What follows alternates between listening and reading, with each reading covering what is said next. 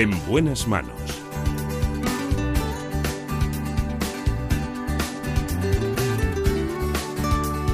El programa de salud de Onda Cero. Dirige y presenta el doctor Bartolomé Beltrán.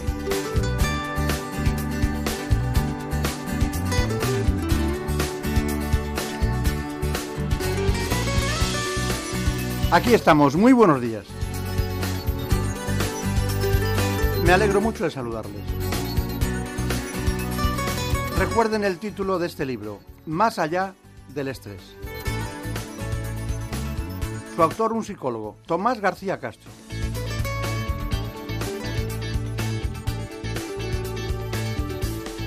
Veamos cómo influyen los problemas en relación con el estrés y sobre todo en el ámbito laboral. En buenas manos. El programa de salud de Onda Cero.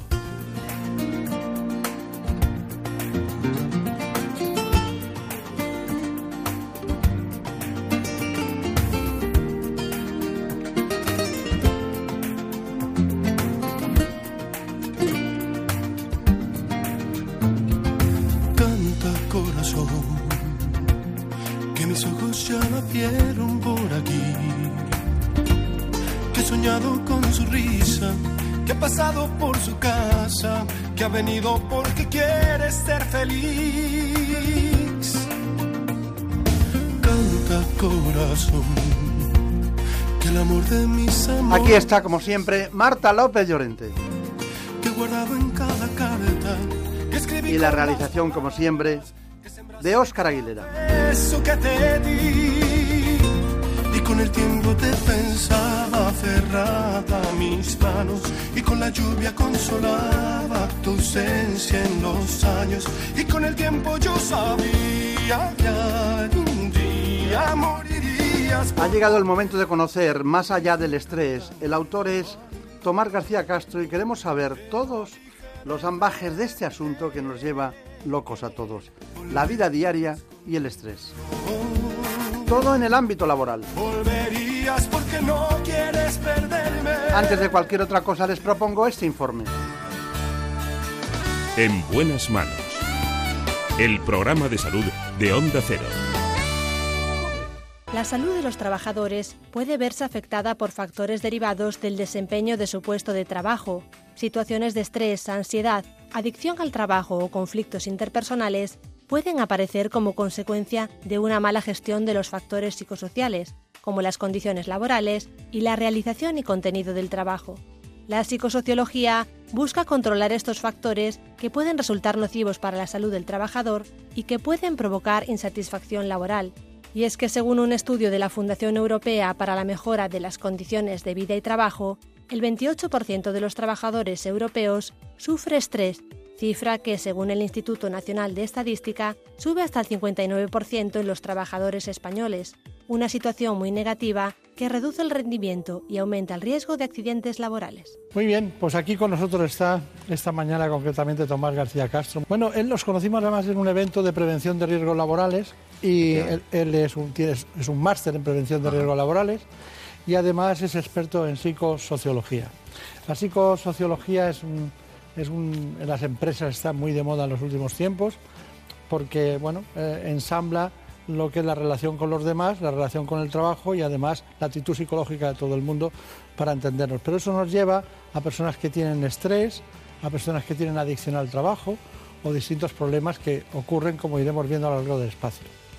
Pues Tomás García Castro está aquí en este espacio hoy porque llegó este libro, llegó este libro, nos lo mandó, ¿no?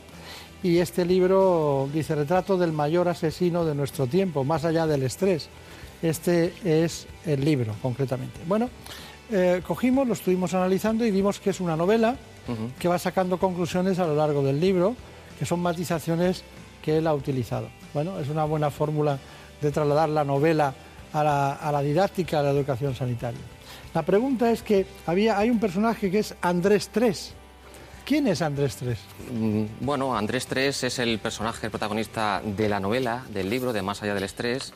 Es un inspector de policía, un genio en su trabajo, un gran profesional, eh, con una eh, intuición policial prodigiosa, pero que tiene un grave problema, que es precisamente el estrés, eh, en este caso laboral, aunque también sufre eh, bueno, pues el estrés familiar.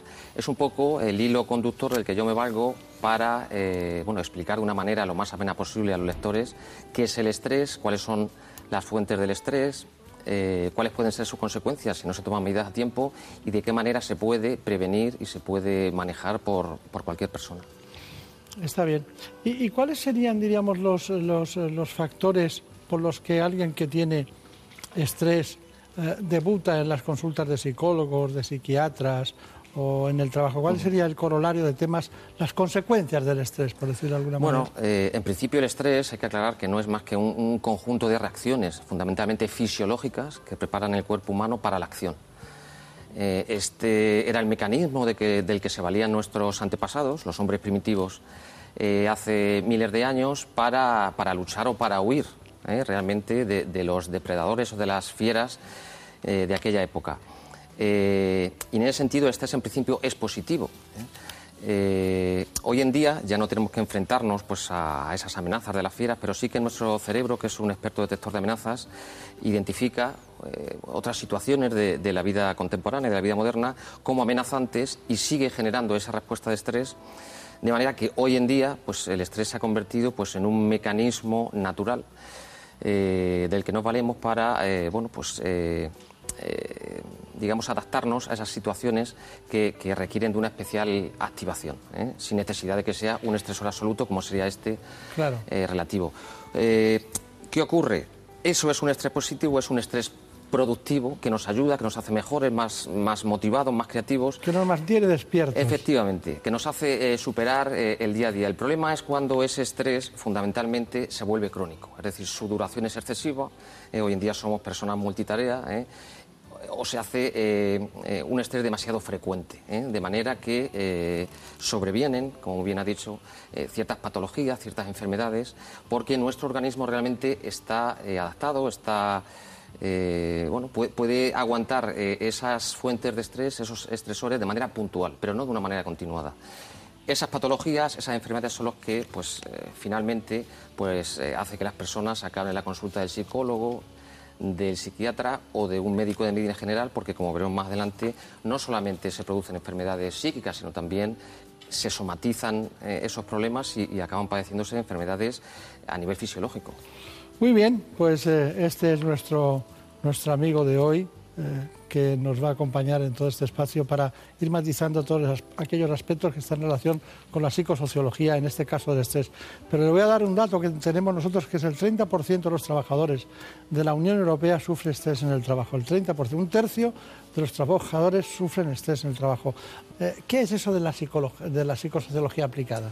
Eh, bueno, es una de las cuatro especialidades que integran la prevención de riesgos laborales. Está la medicina del trabajo, la seguridad, la higiene y la economía y psicosociología aplicada.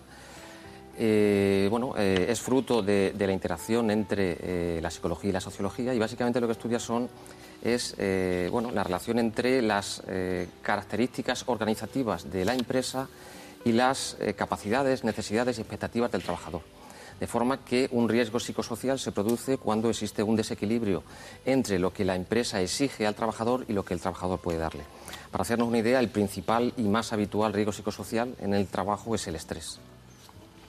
Pero, por ejemplo, eh, cuando hablamos de mobbing, por ejemplo, estamos hablando de algo que es psicosociología. Sí, sí, por supuesto que sí. ¿Y en qué consiste? A ver, el móvil es, es un, un maltrato eh, degradante y continuado que recibe eh, un trabajador por parte de, de otro trabajador, otro, eh, en fin, un su- subordinado, un superior, que se comportan de él de, de una manera cruel, con el fin de aniquilarlo psicológicamente y, y llegar, pues, incluso a a sacarlo de la organización o, a su sometimiento por diferentes procedimientos. Esto es un tema delicado porque incluso eh, sobrepasa de alguna manera el ámbito laboral. ¿eh? Es un- una conducta que está en nuestro Código Penal, el, acoso laboral, ¿eh? y, bueno, que requiere pues, una serie de elementos muy concretos. Es decir, cualquier reprensión por parte de, de un jefe a, a un subordinado no quiere decir que sea o un desencuentro entre dos compañeros, no es no es siempre móvil. Esto es algo que, hay que aclarar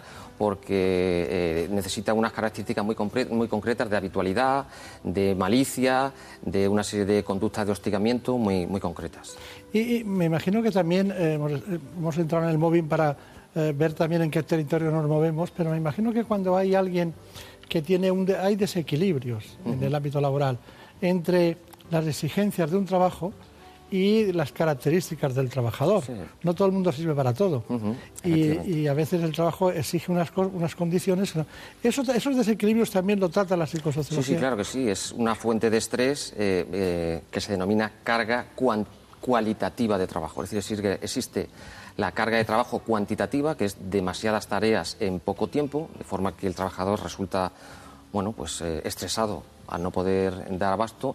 Y existe la carga cualitativa de trabajo, que es tener que realizar unas tareas que están por encima, por encima, muy por encima de las capacidades del trabajador o muy por debajo, que sería la subcarga cualitativa de, es decir, también eh, hacer algo que está por debajo de tus capacidades, eh, también frustra de alguna manera, eh, bueno, y ahí está un poco pues esa visión que tiene que tener el empresario y que tiene siempre el apoyo de la psicosociología eh, para adaptar el trabajo a cada trabajador. Esto además es fundamental. Y los mecanismos preventivos de cada compañía, claro. Fundamental para la productividad del trabajador, además. Usted ha citado el estrés periódicamente, pero nuestro compañero Javier Saz se ha hecho muchas preguntas respecto al estrés, ¿no? Se ha preguntado eh, cuestiones que por, qué es en realidad, eh, cómo nos afecta psicológicamente y físicamente, y esta es la conclusión de su informe. El estrés es un conjunto de alteraciones que se producen en el organismo como respuesta ante determinados estímulos repetidos que nos resultan una amenaza. Según la Organización Mundial de la Salud, cuando esta respuesta a la tensión se mantiene en el tiempo, se puede llegar a calificar como patología. Y es una patología grave que acarrea consecuencias muy serias para la salud. En el plano psicológico, el estrés continuado puede producir insomnio, cansancio, irritabilidad, depresión y ansiedad, y en los casos más graves, incluso el suicidio. En el plano físico, los trastornos son múltiples, gastrointestinales como úlceras y dispepsia, cardiovasculares como hipertensión, arritmias e infartos, y hasta sexuales como impotencia, eyaculación precoz y vaginismo. Además, y según varios estudios de la Unión Europea, el estrés aumenta el riesgo de padecer cáncer y multiplica por seis el empeoramiento de la enfermedad una vez contraída. Pero el estrés no solo acelera nuestra muerte, según el Instituto Nacional de Reproducción de Estados Unidos, también reduce hasta en un 50% la posibilidad de embarazo, ya que afecta a la calidad del semen y a la capacidad de fecundación del óvulo. De hecho, para la OMS, el estrés es un problema de salud mundial y se dice que ya es el mal del siglo XXI. Bueno, eh, no es una exageración todo lo que se ha dicho, son datos contrastados, eh, lo hemos hecho en nuestro departamento de documentación. Pero tenemos un, reposo de actualidad, ¿no? Queremos conocer otras noticias que se han producido. La noticia es que se ha publicado un libro, Más allá del estrés, Tomás García Castro. Estamos tratando los temas en relación con el ámbito laboral, pero también con otras organizaciones. Ha utilizado eh, un inspector de policía en una novela en la que paralelamente, debido al estrés que tiene ese trabajo, paralelamente le han pasado muchas cosas que van matizando la divulgación. Bueno, nosotros seguimos con el estrés, seguimos con Tomás García Castro, seguimos con, un libro que matiza muchas cuestiones más allá del estrés, pero debemos considerar, es la pregunta, ¿deberíamos considerar eh, que el estrés puede ser algo positivo, como ha usted, o es algo negativo? O sea, ¿dónde nos situamos? Bueno, el estrés es dual. Eh, originariamente, como hemos comentado antes, es positivo, es productivo, nos ayuda a ser mejores, a mejorar. Y de hecho no es solamente necesario, sino que es imprescindible en nuestra vida. Pero sí es cierto que le damos eh, una connotación negativa y con razón, con razón, fundamentalmente por, dos motivos. Una de ellas es pues, que en ocasiones eh, puede tener una intensidad desmesurada. Tenemos que tener en cuenta que el estrés, una respuesta de estrés, que es realmente su nombre, eh, bueno, no es más que un, cóctel explosivo formado por varias hormonas, entre ellas la adrenalina y el cortisol. La adrenalina lo que hace es acelerar el ritmo cardíaco y el ritmo respiratorio y el cortisol lo que hace es elevar eh, la glucosa en sangre, de forma que eh, pues en esa lucha y huida nuestros músculos dispongan, dispongan de la energía necesaria para mm, adaptarse a ese momento. Eh, cuando la intensidad de esa respuesta de estrés es excesiva, pues puede sobrevenir el bloqueo, puede venir un, ataque de ansiedad o puede venir un síncope por estrés, por ejemplo, con lo cual se convertiría en estrés negativo. Tenemos que imaginar eh, doctor, las consecuencias que puede tener pues, en una situación como, por ejemplo, una entrevista de trabajo o, por ejemplo, hablar en público, ¿eh? como nos está ocurriendo eh, a nosotros en este momento. bueno, si no somos capaces de dominar el estrés, realmente las consecuencias pueden ser fatales, sobre todo cuando el profesional se dedica a esto. Claro. Pero usted sabe que hay datos que hablan, datos estadísticos, concretamente de un instituto valenciano, que explicaban el Instituto Biomecánico de, Valencia daba datos concretos sobre las consecuencias del estrés negativo. Y ¿Recuerda ese, ese Sí, eh, ese es un, informe, creo recordar, del año 2015, un estudio del Instituto de Biomecánica de Valencia, que lo que viene a decir es que para un 70% de los españoles el estrés condiciona su bienestar. Eh, por encima de otros factores como por ejemplo un mal estado físico o una mala condición económica. No deja de ser bueno, un dato muy relevante que bueno, pues, eh, hace que nos, podamos eh, hacer la idea de, la importancia que tiene hoy por hoy el estrés, tanto el estrés excesivamente intenso como sobre todo el, estrés crónico que es consecuencia de una duración excesiva o de, o de unas respuestas de estrés demasiado frecuentes. ¿Usted cree que las bajas laborales eh, muchas, muchas ocasiones se deben al estrés? Sí, sí. Por supuesto, sí porque se somatiza esa enfermedad, es decir, se, se, empieza bueno, con esos episodios eh, eh, bueno, pues de bloqueo, de ligera ansiedad y, poco a poco eh, está demostrado que el estrés crónico afecta pues a, la piel, produciendo problemas dermatológicos, problemas cardíacos, respiratorios, sexuales, gastrointestinales. Eh, hay un estudio muy, muy curioso referente al sistema inmunológico. El cortisol, entre otras cosas, suprime el, eh, el sistema inmunológico del cuerpo humano y se hizo en Estados Unidos con 11 estudiantes de odontología que eh, bueno, eh, se sometieron a ese experimento, se les hizo una pequeña herida en el paladar en época de bajo estrés, en vacaciones, y se monitorizó el tiempo que tardaba en sanar. Posteriormente, unos meses después, en, época de estrés, justamente antes de comenzar los exámenes, se le hizo a los mismos alumnos, junto a la anterior, una nueva herida y se monitorizó de nuevo la sanación de esa herida y se comprobó que en época de estrés esas heridas, en las exactamente iguales y en las mismas personas, tardaban hasta un 40% más en sanar en época de estrés que en época de no estrés. ¿Esto por qué ocurre? Es muy curioso pero el cuerpo humano cuando se ve eh, realmente amenazado y está luchando o huyendo, eh, eh, considera que otras enfermedades son secundarias. Es decir, ¿por qué voy a luchar contra el cáncer, por ejemplo? Si me voy a morir, puedo morir en este momento, tengo que emplear toda mi fuerza, toda mi energía en salvar mi vida en este momento y luchar y huir, y por lo tanto, digamos, que paraliza algunos procesos vitales, entre ellos el inmunológico, y eso es la consecuencia de que el estrés crónico por ejemplo, pues puede afectar al cáncer. Hay estudios que dicen que el cáncer, la metástasis, se acelera hasta en seis veces ¿eh? cuando se, padece estrés crónico como consecuencia precisamente del efecto del cortisol en sangre del estrés crónico. Ansiedad, insomnio, somatización de enfermedades, miedo a ir al trabajo e incapacidad son las principales secuelas del acoso laboral o moving. Se trata de situaciones en las que existe hostilidad psicológica hacia el trabajador, a través de comportamientos y conductas abusivas, se pretende minar psicológicamente a la persona, en la mayoría de los casos mediante maltrato verbal y un comportamiento cruel. El moving puede ser ocasionado por otros compañeros, por jefes o incluso subordinados, pero sobre todo se produce en organismos públicos, donde es más difícil que haya despidos. Para prevenirlo, los expertos recomiendan mejorar el entorno psicosocial del trabajo y actuar si se detectan situaciones de acoso, y es que según un estudio de LinkedIn, el 46% de los trabajadores considera que para sentirse feliz y productivo en el trabajo es imprescindible una buena relación con sus colegas. Ha llegado el momento de conocer mm, datos que nos, interesan, porque si no, eh, no, no acabamos, podríamos estar aquí un siglo. ¿Qué es el síndrome de estar quemado en el trabajo? Eh, el, burnout, que es eh, nombre técnico en inglés, o síndrome de estar quemado en el trabajo, es un, síndrome tridimensional que descubrieron dos psicólogas americanas llamadas Jackson y, Maslach en el año 1981. Y, bueno, se considera el estadio final de, una etapa de, estrés continuado como consecuencia de eh, unas condiciones laborales estresantes que el trabajador no es capaz de manejar porque no tiene suficientes recursos para hacerlo. ¿Qué nos estresa más? ¿Cuáles son las cosas que nos estresan más? Pues eh, nos estresa, podemos hacer en, el... Hay dos grandes ámbitos en el estrés, que es el ámbito laboral y el ámbito familiar o personal. Eh, bueno, en el ámbito laboral, que es mi especialidad, pues podemos hacer dos grandes grupos. ¿eh? Que es el contenido propio del trabajo, es decir, pues eh, profesiones que tienen mucho riesgo, toma de decisiones, contacto continuado con otras personas, con el público, y referente a, bueno, pues a la organización, pues la carga de trabajo, eh, las relaciones interpersonales y el clima laboral, el rol, eh, bueno, son algunos de los factores de estrés más importantes. ya hemos hablado de las profesiones. ¿Qué quiere matizar usted sobre profesiones más estresantes?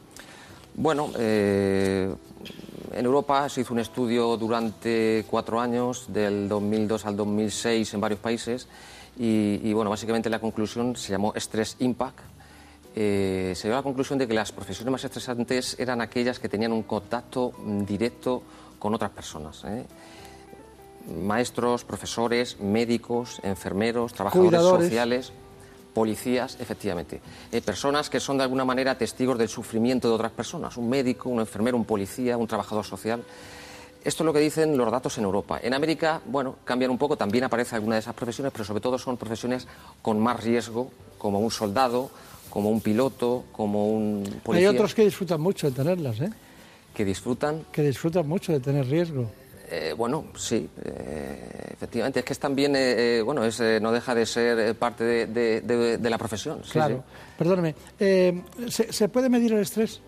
El estrés se puede medir efectivamente de una manera objetiva, con un análisis de sangre, de, orina o saliva. Normalmente los experimentos se hacen midiendo la tasa de cortisol en saliva y luego en el ámbito laboral pues una, con una evaluación de riesgos psicosociales en la cual se valoran tanto datos objetivos de la empresa como bueno, la opinión de los trabajadores mediante entrevistas o cuestionarios. En una empresa que hubiera mucho mobbing, ¿eh? una empresa, ¿cómo, cómo, cómo actuaría usted para que hubiera menos? Pues en principio habría que hacer una evaluación de riesgos psicosociales, quizás incluso utilizando un cuestionario que los hay específicos sobre acoso moral en el trabajo y bueno, y hay que tomar una serie de medidas, lógicamente, hacer una planificación de la actividad preventiva especialmente eh, destinada pues, a, detectar esos casos y a prevenirlos. El estrés en el trabajo puede convertirse en un problema para la vida cotidiana. Por eso los expertos recomiendan técnicas para prevenirlo e incluso aliviarlo. Lo primero que aconsejan es practicar ejercicio físico. Según un estudio de la Escuela de Salud Pública de la Universidad de Maryland, las personas que tienen un buen estado físico consiguen efectos positivos en la prevención del estrés. Y es que el deporte disminuye la ansiedad, aumenta la autoestima, incrementa la concentración y ayuda a dormir mejor. Además, los especialistas subrayan la importancia de no fumar y de unos buenos hábitos alimenticios. Una alimentación correcta aporta a nuestro organismo energía y ayuda a reducir tensión. También es importante apoyarnos en los demás ante las situaciones difíciles para aliviarnos en los momentos de estrés. Sin olvidarnos de la risa, según los especialistas, sonreír reduce la intensidad de la respuesta del cuerpo al estrés e influye en el bienestar físico pero sin duda los momentos de ocio son la mejor manera de relativizar los problemas y desconectar del trabajo. Está bien, está bien. Bueno, eh, hay una cosa que no me puedo ir aquí sin saberla. Aquí es, lo tengo anotado.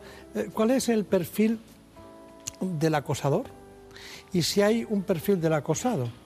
hay gente que no permite que la acosen por sus características y otros que tienen tendencia a acosar. ¿Me dan los dos perfiles? Sí, eh, hay estudios que hablan de que el acosador es una persona normalmente mediocre desde el punto de vista profesional, una persona envidiosa, una persona narcisista que se reviste de, bueno, de cierto encanto, eh, que siente envidia habitualmente y que, bueno, y que ha ascendido más que por méritos propios, precisamente por su capacidad para posicionarse. ¿eh? Podemos llamarlo el típico trepa, si me permite la expresión, y bueno, y el, acosador, eh, perdón, el acosado, pues digamos que es el extremo opuesto, una persona brillante, una persona con dotes de liderazgo, que tiene una situación personal feliz, que bueno, que genera envidia en personas como, como este tipo, este perfil del acosador, y que inicialmente pues, desconoce su condición de, acosado hasta que bueno, se da cuenta que empieza pues, a, tener los síntomas propias, propios de, de una víctima de acoso. Está bien. Bueno, nos queda una, pregunta que nos hemos hecho y la habíamos prometido, que es, ¿qué haría usted en todos los sentidos, globalmente, para prevenir el estrés? Bien, hay una serie de técnicas que, la experiencia ha demostrado consistentemente, además, que son, son, positivas para prevenir y reducir el estrés y que son de cinco tipos. ¿eh?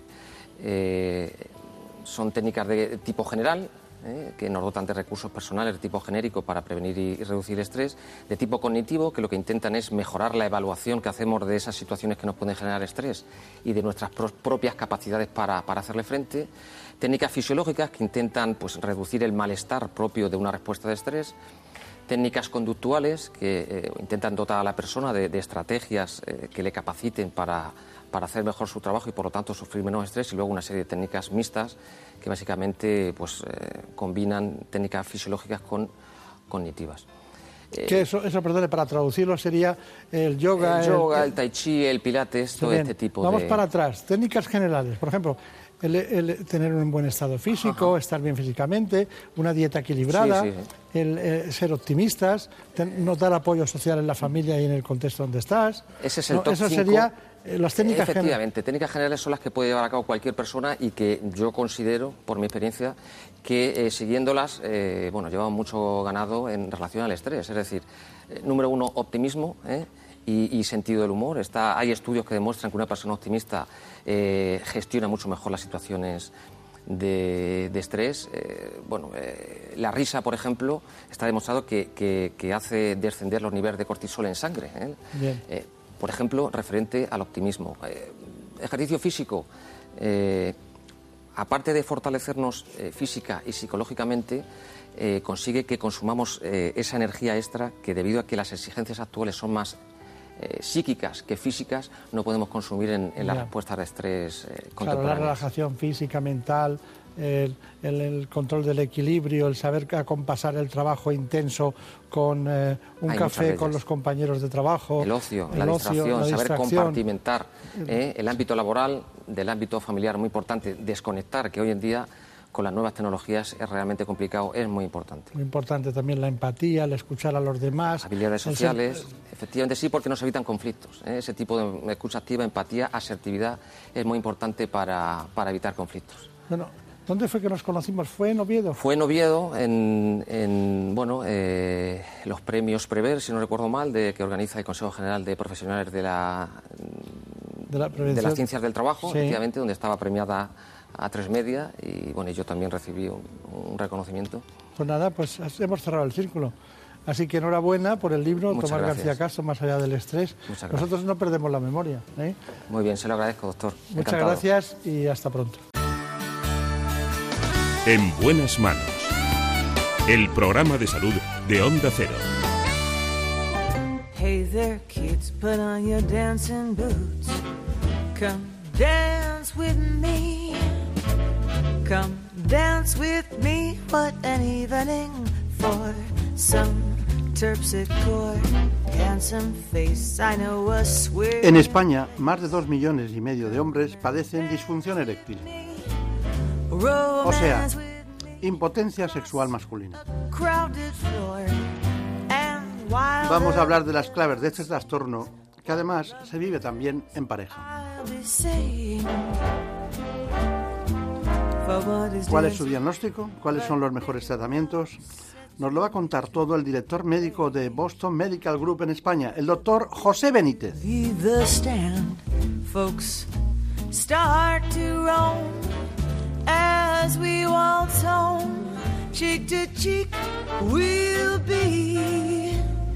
Come on, come on, come on, come on and dance with me. Hey, cutes, put on those bassy boots. Come on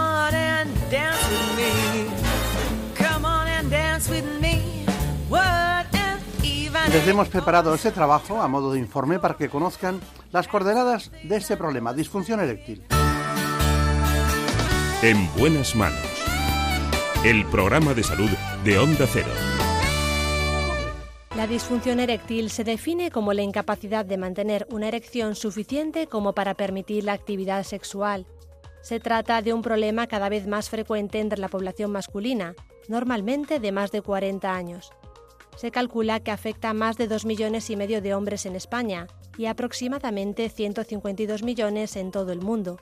Además, puede ser un síntoma de alerta de otras enfermedades graves.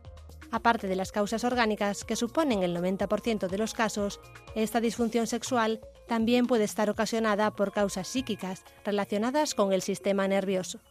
Sin embargo, los españoles aún son reacios a pedir ayuda cuando surgen este tipo de problemas para someterse a un diagnóstico y tratamiento médico.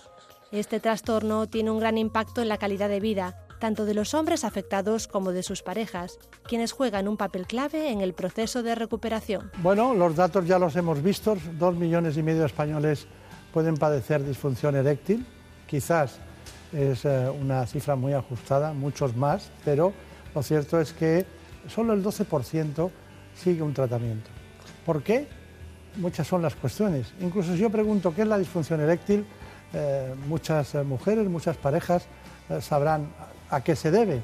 Pero realmente la pregunta es esa. ¿En qué consiste la disfunción eréctil? ¿Cuáles son sus causas? ¿Cuáles son sus soluciones? ¿Qué podemos hacer ante el problema? Bueno, está con nosotros el doctor Benítez. Él es el director de, concretamente la clínica Boston. Que, ¿Cuántos años de experiencia tienen en la clínica, más o menos alrededor? 21. 21 años. Y iba a decir que usted tiene más de 20 años de experiencia en este ámbito y la pregunta es así, muy fácil, ¿qué es la disfunción eréctil? Pues la disfunción eréctil es la, la incapacidad de tener y mantener con la dureza suficiente y un tiempo determinado una erección para tener una relación sexual satisfactoria. No se debe brindar especial atención a fallos puntuales o lo que llamamos gatillazo, porque realmente eh, debemos considerarla una patología instaurada cuando es concurrente por más de seis meses y de cuatro relaciones sexuales al menos existe el fallo en una. Y puntualizar que uno de cada cinco hombres eh, tiene relaciones sexuales fallidas, o sea, presentan problemas de difusión eréctil. Eh, cuando usted habla de uno de cada cinco hombres, no ha dicho la edad.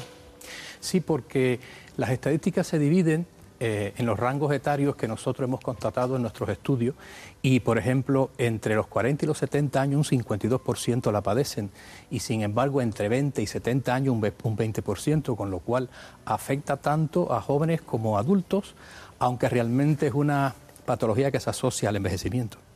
Eh, para situarnos, para que todos nos situemos, tengamos un punto de inflexión en nuestra cabeza.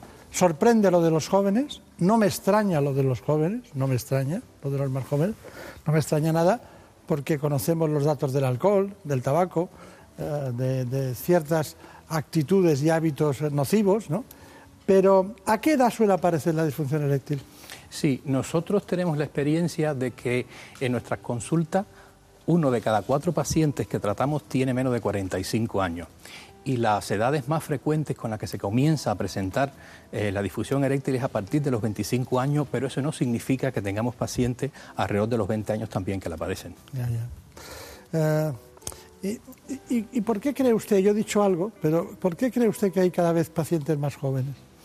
Sí, ocurre una cosa alarmante y es que eh, la juventud de hoy, eh, los hábitos de vida, no son lo suficientemente adecuados como para mantener una salud eh, general y sexual adecuada.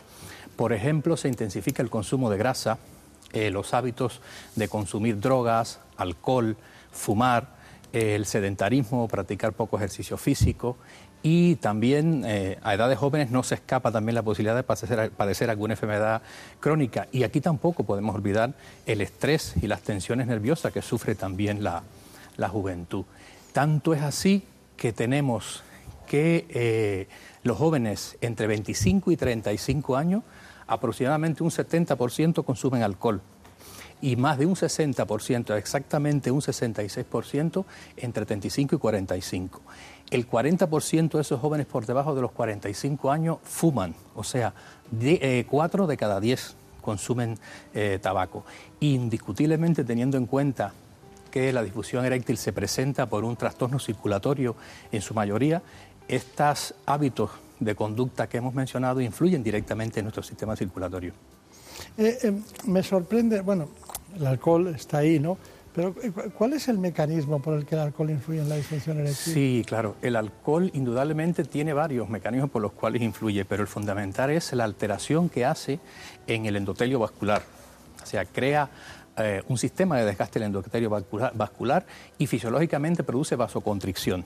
al producir esta vasoconstricción hace que la sangre lentece su, eh, disminuya su, su, llegada a los, al órgano, o sea, a los cuerpos cavernosos, y esa insuficiencia circulatoria provoca, por supuesto, un trastorno de la erección.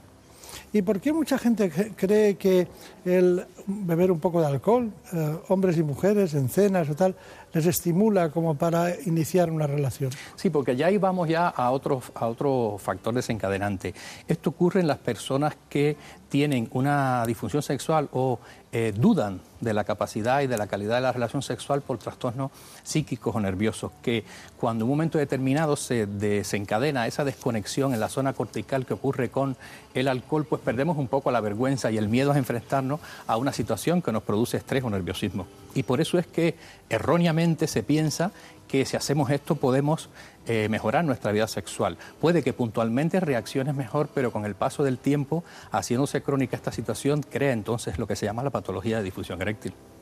Muy bien, eh, nos encanta estar con el doctor José Benítez, ya saben ustedes que es un experto en disfunción eréctil más de una forma más amplia en salud sexual masculina y lleva más de 20 años de experiencia como director médico de la clínica Boston, que ustedes conocen sonadamente porque se oye hablar de ella en muchos ámbitos en relación con la comunicación indirecta, eh, no médica pura en, debates médicos. Bueno, son suficientes datos que nos acaban de aportar en este informe, pero hay dos cuestiones que me llaman mucho la atención. Una de ellas es, ¿por qué alrededor de eh, un 46% de las personas que tienen problemas eh, aumentan después de las vacaciones? Es decir, o acuden a las consultas después de las vacaciones.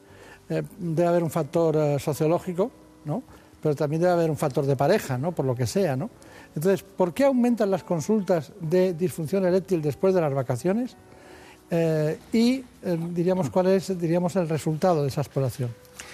Eh, indudablemente en, en, la época vacacional es donde se incrementan las relaciones sexuales de parejas porque en las parejas habitualmente, con la vida de estrés que llevan e incluso de separación por la vida laboral que llevan, eh, hasta el momento de las vacaciones cuando no pueden entregarse a esa vida familiar y en pareja. Y entonces a esto le incluimos que durante el periodo vacacional pues estamos más relajados, más tranquilos y esto conlleva también a la satisfacción, o sea, el aumento del deseo sexual.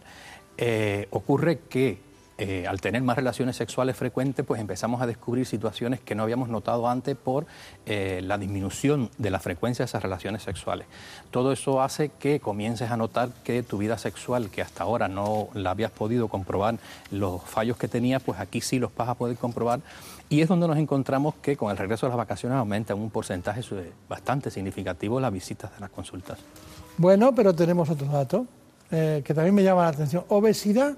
La obesidad se ha hablado de la grasa, al principio de una mala nutrición, bien, eh, pero también ha hablado del alcohol, y el alcohol sabemos que fija las grasas, eh, hace que eh, absorbamos más grasas y aumente nuestro peso en el organismo en grasa, pero ¿por qué? ¿Qué relación hay entre obesidad y disfunción eréctil? la obesidad se asocia a un síndrome metabólico en el que se incorpora la hipertensión arterial, la diabetes y los trastornos de, los, de la grasa. Eh, ocurre que estas tres patologías específicamente eh, causan insuficiencia vascular, insuficiencia circulatoria y por ello causan, eh, son factores desencadenantes importantes de la difusión eréctil. Pero además, en la obesidad vemos la disminución de la hormona testosterona a unos niveles significativos, que es la hormona masculina encargada del deseo. ¿Y por qué? Porque precisamente en ese panículo adiposo de la persona obesa, eh, aparece una transformación de la testosterona en hormonas femeninas. De hecho, es fácil ver en algunos grados de eh, obesidad eh, trastornos sexuales secundarios femeninos, como aumento de las mamas en el hombre, cambios en el, en el, en el tono de la voz.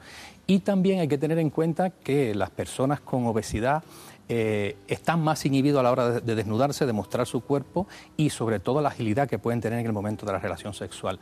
Nosotros hemos visto en nuestros estudios que el 67% de los pacientes que tratamos con difusión eréctil padecen algún grado de obesidad.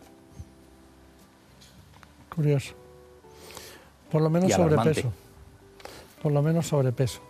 Bueno, la verdad es que la testosterona en relación con el deseo, iba a preguntarle, bueno, hay gente que tiene, mm, diríamos, un aumento de testosterona y no pierde el deseo, porque por actitudes psicológicas, por costumbre, por fantasías, por lo que sea, pero lo lógico desde el punto de vista técnico y médico es que sí, ¿no? Sí, al disminuir la testosterona eh, se lesiona, se, se afecta el deseo sexual, porque ella es la encargada de esto. Claro. Bueno, tengo un proyecto ahora con usted, doctor Benítez, y es que yo le planteo un informe y usted luego lo comenta. ¿Le parece bien? ¿De acuerdo? Bueno, esto es sobre síntomas y diagnósticos en disfunción eréctil. La disfunción eréctil es común en los hombres entre los 40 y 70 años, hasta un 52% lo padecen. Pero para considerar que hay un problema, la sintomatología de la disfunción eréctil debe permanecer durante al menos seis meses, con un fallo cada cuatro relaciones sexuales. El típico gatillazo no es preocupante. También hay que vigilar si desaparecen las erecciones espontáneas tanto nocturnas como diurnas, ya que son un síntoma de que algo está fallando en el mecanismo de la erección. El pene tiene en su anatomía tres formaciones tubulares en toda su longitud que se llaman cuerpos cavernosos, que son dos, y cuerpo esponjoso, que es el que está en el centro envolviendo la uretra. Los cuerpos cavernosos en número de dos son los encargados de la erección porque tienen contenidos vasculares y nerviosos y además, como su cuerpo lo indica, unas cavernas que son las que se llenan de, sangre durante este proceso. Ambos cuerpos cavernosos situados paralelamente y en toda la longitud están envueltos por una membrana albuginia que es la que atrapa la sangre en el interior de esto y permite la rigidez en la erección. Cuando existe la excitación y llegamos al clímax, se revierte el proceso por la contracción de estas estructuras vasculares y nerviosas, sobre todo las fibras lisas, y ocurre el vaciado o desaparece la erección.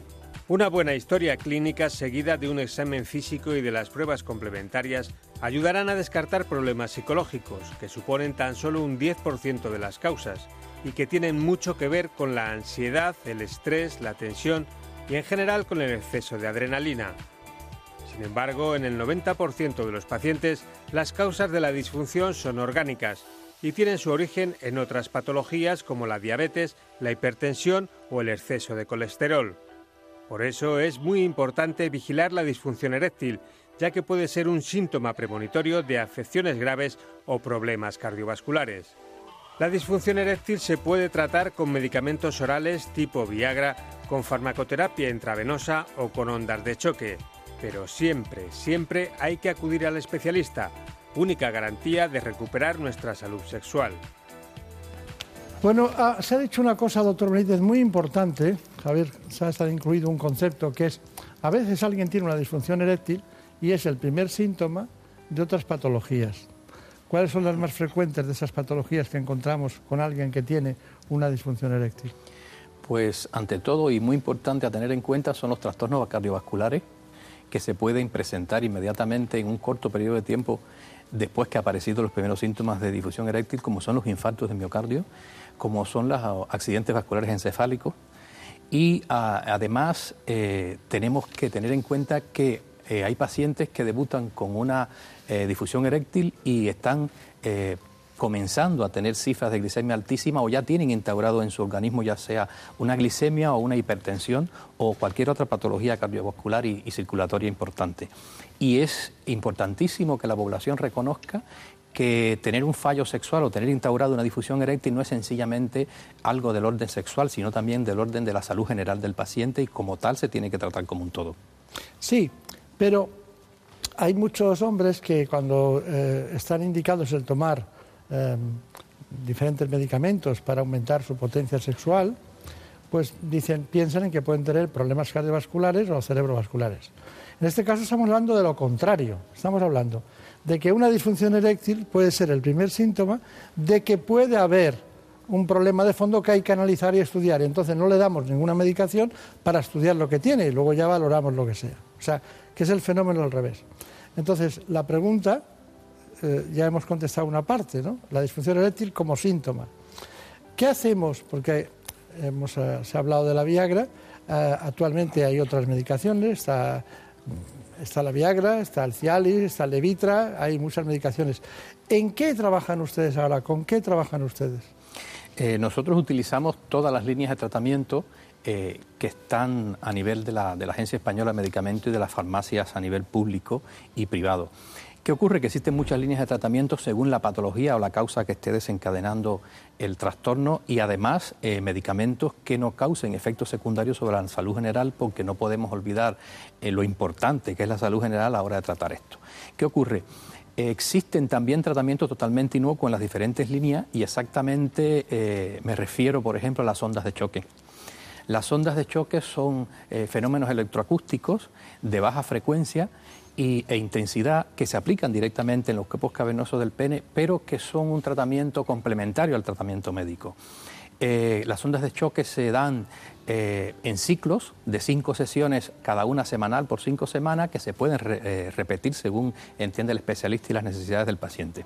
Permítame, porque nosotros hemos trabajado ese asunto en su clínica y con su infografía y con sus datos le vamos a presentar esa información y usted se estaba adelantando, lógicamente, porque estaba contando lo que era, según su criterio, lo, lo más adecuado, lo comentamos, ¿le parece?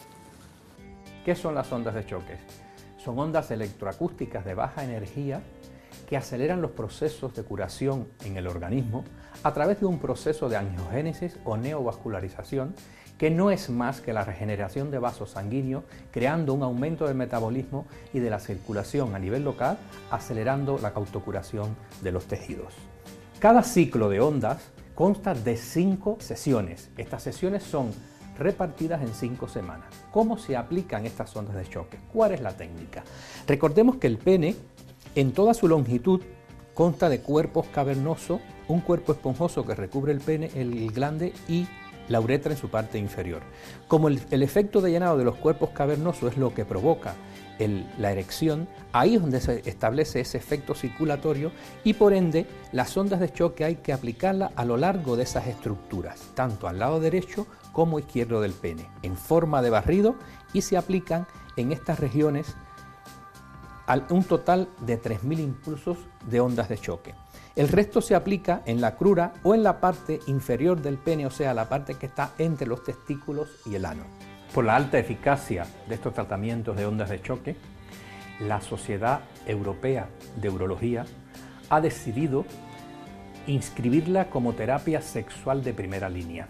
Los tratamientos de primera línea son aquellos que incluyen medicamentos y técnicas poco invasivas y altamente eficaces. En caso de que estos fallasen, se prosigue a diferentes niveles, a diferentes líneas de tratamiento, hasta culminar con la intervención quirúrgica si es necesario.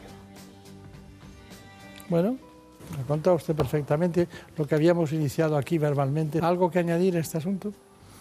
Sí, lo importante es que, se conozca que las ondas de choque son totalmente inocuas, que no necesitan de hospitalización ni anestesia y que estos son totalmente indoloras. Son prácticamente 15-20 minutos de consulta en cada sesión y como les decía, eh, el, porcentaje de recuperación es altísimo. hemos llegado a tener un 60% de pacientes que logran tener relaciones sexuales sin medicación después de los ciclos de ondas.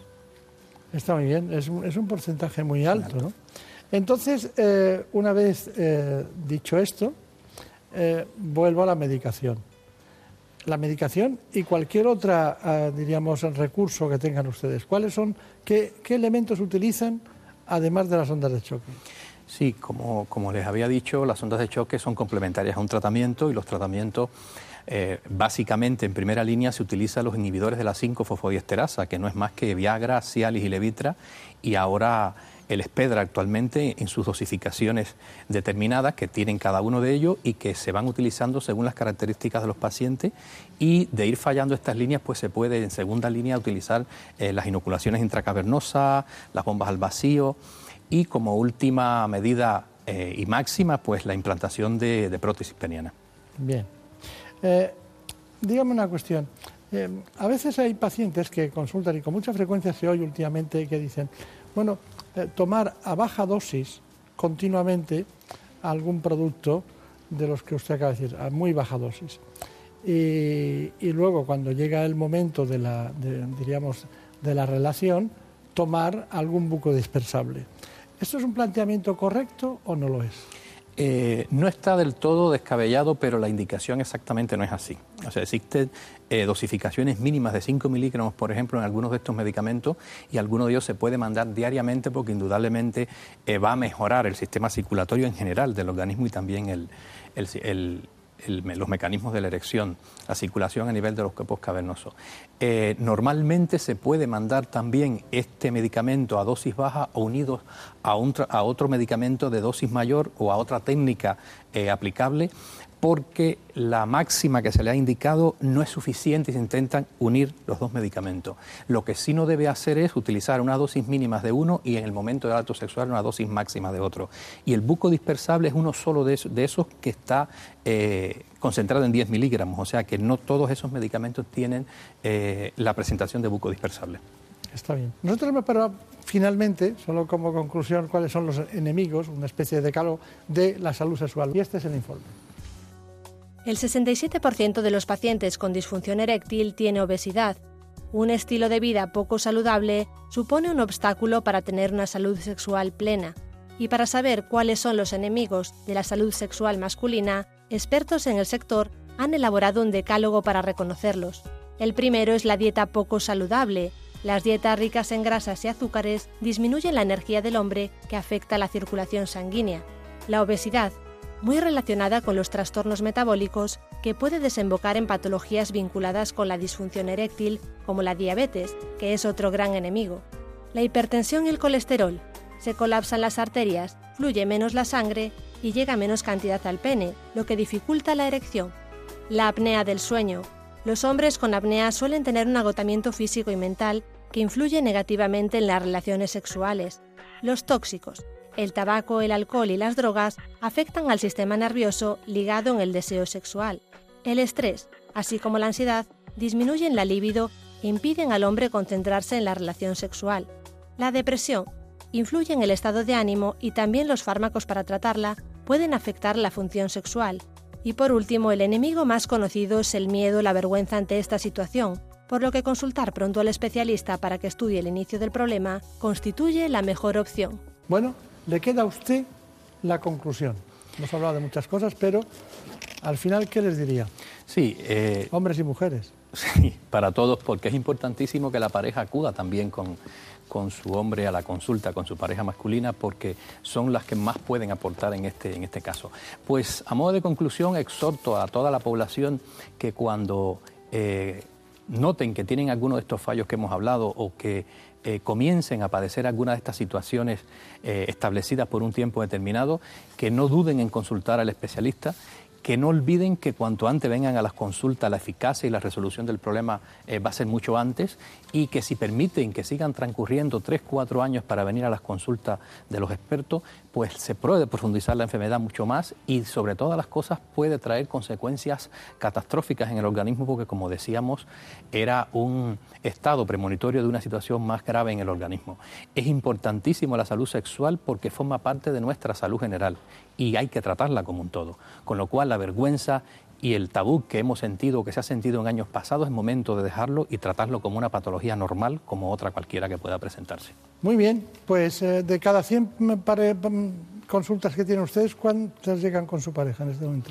Pues digamos que todavía hay que trabajar en eso. Un 40% viene con las parejas, la mayoría viene solo. Falta un 60. Falta un 60. Falta un 60.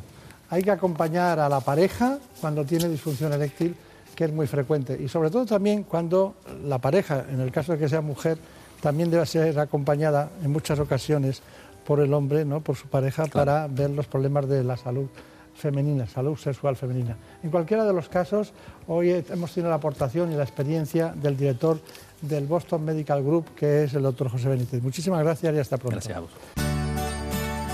En buenas manos.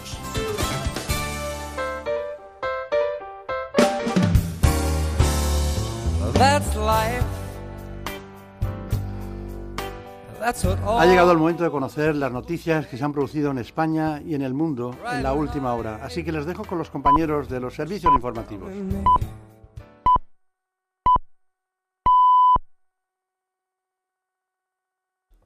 Son las 5 a las 4 en Canarias.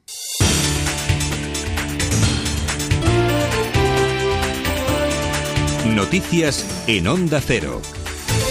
Buenas noches. Unas 750.000 personas, según la Guardia Urbana, se han manifestado en Barcelona para exigir la libertad de los presidentes de la ANC y Unión Cultural, los Jordis, y de los ocho consejeros cesados que permanecen en prisión. La marcha, para la que las entidades soberanistas fletaron más de 900 autocares desde varios puntos de Cataluña, se ha desarrollado a lo largo de la calle Marina, una localización inédita que transcurría junto a lugares emblemáticos como la Sagrada Familia y que llegaba prácticamente hasta la línea de mar. Los convocantes han avisado de que el camino hacia la independencia es largo pero irreversible y han hecho un llamamiento a participar en otra movilización, la del 7 de diciembre en Bruselas. Palabras desde el escenario de Agustí Alcoberro, vicepresidente de la ANC. Nosotros no nos acostumbraremos a la existencia de presos políticos, no lo convertiremos en un elemento de normalidad, no lo banalizaremos mientras haya un solo preso o presa política. Mantendremos la movilización y les daremos todo nuestro calor y nuestra solidaridad. No estáis solos. No solos. La alcaldesa de Barcelona, Ada Colau, ha sido una de las personalidades destacadas en esa manifestación. Llegaba a la marcha después de asistir a la presentación de la candidatura que coaliga a los comunes con Pudem, la marca de Pablo Iglesias en Cataluña. Al frente de esa lista va a estar el diputado en el Congreso, Xavi Domenech. Ante los suyos, Ada Colau ha arremetido por un lado contra el 155 y al mismo tiempo contra el Gouven del fugado Puigdemont, a quien acusa de engañar a la población y de generar un perjuicio económico terrible. Catalunya no podrà ser digna, Catalunya no podrà ser lliure fins que no escoltem l'autocrítica del govern de la Generalitat escollit a les urnes que ha enganyat a la població i que ha generat un perjudici econòmic terrible Faltan 40 días para el 21 de diciembre y el líder del PSOE, Pedro Sánchez, y el del PSC, Miquel Iceta, han obtenido el respaldo de los varones socialistas y del Comité Federal a su actuación en la crisis secesionista y el apoyo también a un proyecto transversal que apuesta por sumar socialismo y catalanismo. Este sábado se han reunido todos en Alcalá de Henares. Quiero acabar con la división entre catalanes. Quiero evitar la fractura entre Cataluña y el resto de España. Quiero utilizar todos los recursos que Cataluña tiene. Con el PSC, compañeros y compañeras, habrá reconciliación, habrá convivencia y habrá autogobierno. Frente al bloque independentista que se olvidó de la mitad de Cataluña, los socialistas los vamos a tener en cuenta a todos y a todas. La líder de Ciudadanos en Cataluña, Inés Arrimadas, acusa al PSC de planear un nuevo gobierno tripartito con Esquerra y con los nacionalistas de Unión para después de las elecciones. Mensaje también para los separatistas que primero mienten y luego se arrepienten cuando se ponen delante de un juez. Basta ya de fastidiar a los de siempre, que es a los trabajadores, a los autónomos, a los comerciantes, a la gente mayor que quiere ir al médico. Basta ya de molestar. Basta ya. Para que, además, después sea todo una gran mentira. Porque yo se lo he dicho muchas veces al señor Puigdemont en el Parlamento. Ustedes en los mítines son muy valientes y dicen que esto es la independencia y que les da igual lo que diga la justicia. Y luego delante del juez, no, era simbólico, no, yo no lo sabía, fueron los funcionarios. ¿Qué es esto? Salvamento Marítimo rescataba ayer sábado en aguas andaluzas a más de 250 inmigrantes que viajaban a bordo de pateras. Desde primera hora, el Servicio Dependiente de Fomento establecía un dispositivo de búsqueda coordinado por los centros de Tarifa y de Almería para localizar diferentes embarcaciones que, según informaba una cooperante, habían partido desde distintos puntos del norte de Marruecos. Desde ayer, los conductores que circulen sin cinturón de seguridad y sean captados por alguna de las 50 primeras cámaras que la DGT ha puesto para ello, van a recibir en su domicilio la correspondiente denuncia. Y una noticia más, la película portuguesa A Fábrica de Nada, dirigida Pedro Piño y que narra las vicisitudes de un grupo de trabajadores que siguen acudiendo a su empresa tras la espantada de los propietarios, ha ganado el Giraldillo de Oro del Festival de Cine Europeo de Sevilla.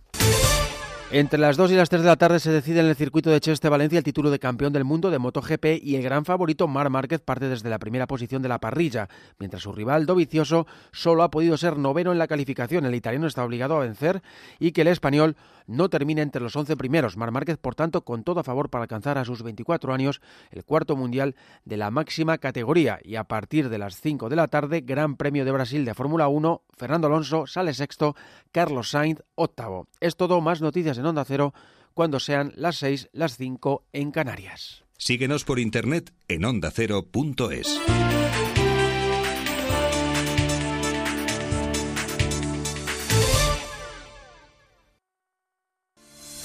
El humor de Sociedad Imitada. Los fines de semana con Isabel Gemio. Vámonos a la casa de Bertín Osborne. Hoy, en tu partido no es el mío, Pablo Iglesias. ¿Cómo estás, fenómeno?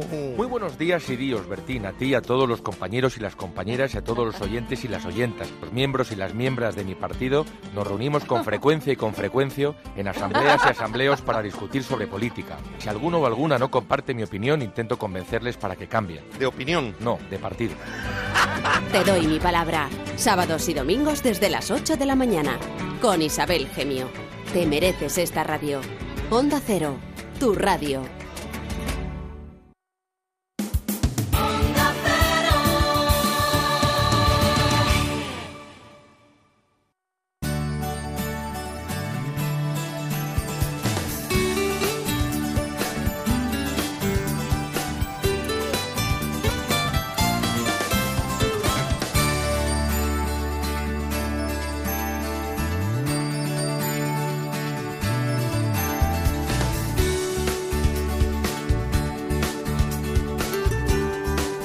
En buenas manos.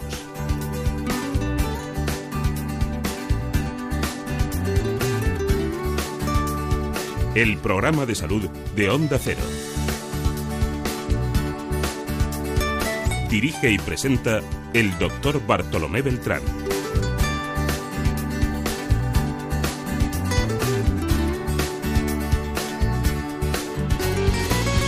Seguimos aquí como siempre hablando de salud. Ahora queremos conocer de cerca a todos los profesionales que forman la primera unidad creada en España para el diagnóstico y tratamiento de los trastornos del movimiento funcionales. Estamos hablando de neurología, trastornos del movimiento. Nos vamos al Hospital Ruber Internacional de Madrid. Vamos a hablar, porque nos acompaña, con el doctor Oriol Franch. El doctor Oriol Franch es jefe del Servicio de Neurología del Hospital Ruber Internacional. Vamos a adentrarnos en este asunto de la mano de mis compañeros con este informe. En buenas manos. El programa de salud de Onda Cero. Los dolores de cabeza o cefaleas son uno de los problemas más comunes del sistema nervioso. Se estima que cerca del 90% de la población ha sufrido algún episodio en el último año. Es sin duda el principal motivo de consulta en atención primaria, pero no todos los dolores de cabeza afectan a la población por igual. Según datos de la Sociedad Española de Neurología, recogidos en la Guía Oficial de la Práctica Clínica de Cefaleas, dentro de las cefaleas primarias, la tensional es el tipo de dolor más prevalente, alcanzando al 60% de la población, seguido de la migraña y de la cefalea por estímulos fríos. Los expertos destacan además la alta prevalencia de los distintos tipos de cefaleas crónicas, en especial de la migraña crónica. En España afecta a más de un millón y medio de personas que sufren dolor de cabeza más de 15 días al mes. Además, más de un 70% de los pacientes con migraña presentan una discapacidad grave y es considerada por la Organización Mundial de la Salud una de las 10 principales causas de discapacidad. Vamos a ir a conocer un servicio de referencia del grupo que es el grupo Quirón Salud. El grupo Quirón Salud tiene muchos hospitales, uno de ellos es precisamente el Ruber Internacional de Madrid. Ahí está el doctor Oriol Frank, que no es frecuente verle en los medios de comunicación. Encantado de estar contigo. Gracias. Bueno, eh, hay algo que, que, que, bascula entre el cerebro vascular y la neurología por sus consecuencias. ¿no? Me refiero al ictus. Eh, solo para, ya para constatar que usted está aquí, ¿no? Eh, después de su largo recorrido, porque he visto que incluso ha, hecho, ha estudiado el ámbito de la neurooftalmología, ¿no? que no es muy frecuente, pero que hay que conocerla, y que ha transitado por distintos hospitales españoles, entre ellos en el origen del 12 de octubre de Madrid, ¿no? Con una dilatada experiencia.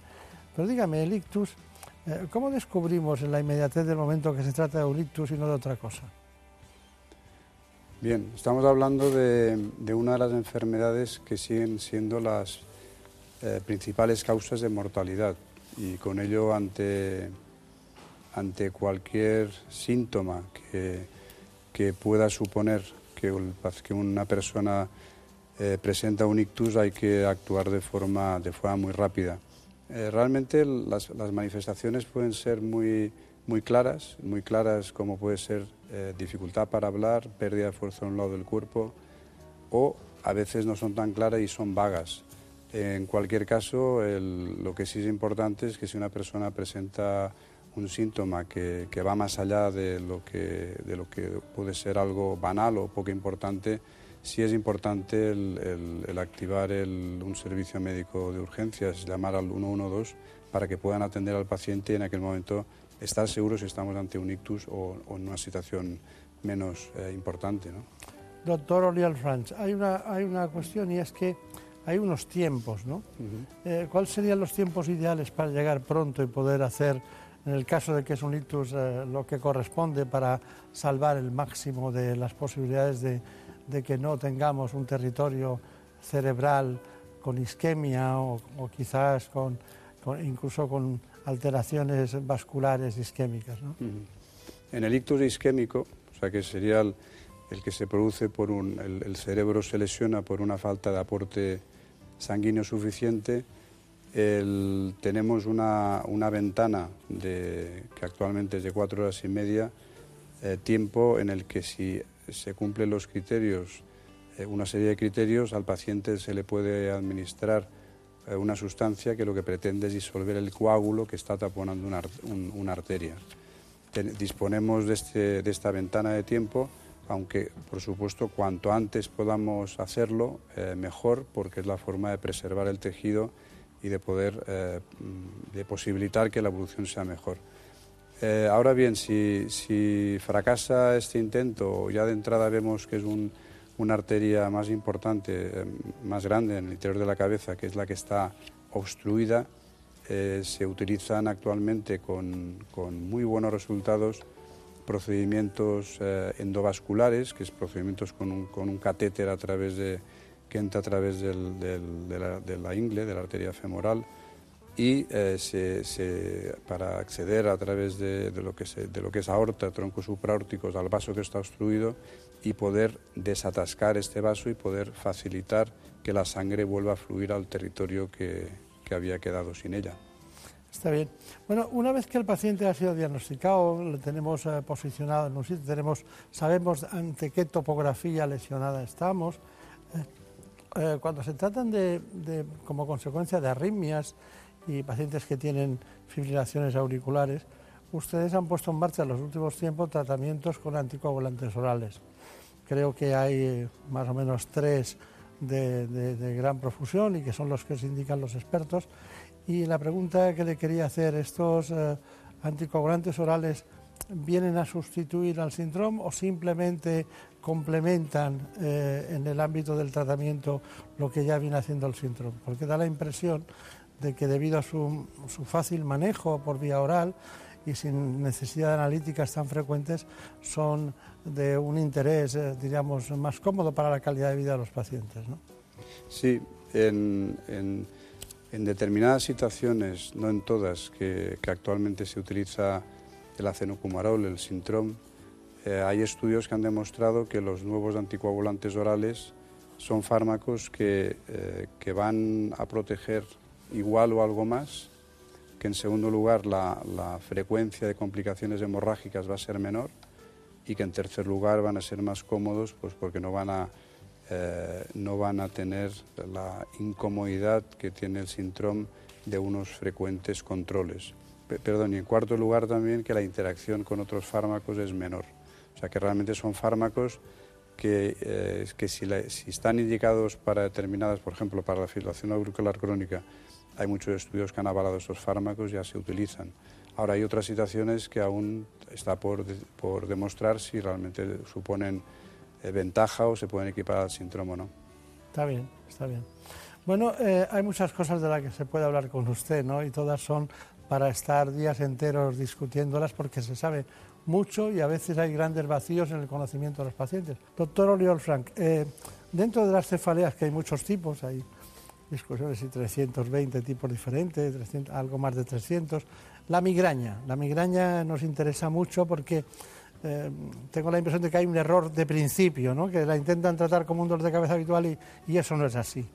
¿Nos puede usted distinguir entre lo que es una cefalea diríamos, transicional de las habituales que tenemos por la vida diaria, lo que es una, una cefalea tensional o una cefalea crónica y finalmente una migraña.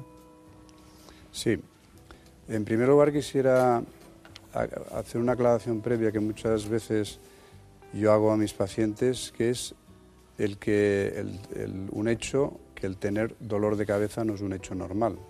Lo que ocurre es que el dolor de cabeza tiene una prevalencia tan alta en la población general que, lo tenemos como un hecho normalizado.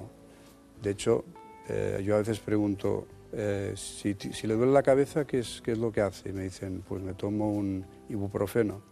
Y si le duele el pecho, dice, me voy corriendo a un hospital. O sea, por eso el, la, la, migraña, perdón, el dolor de cabeza es algo que por su frecuencia entendemos que es algo normal.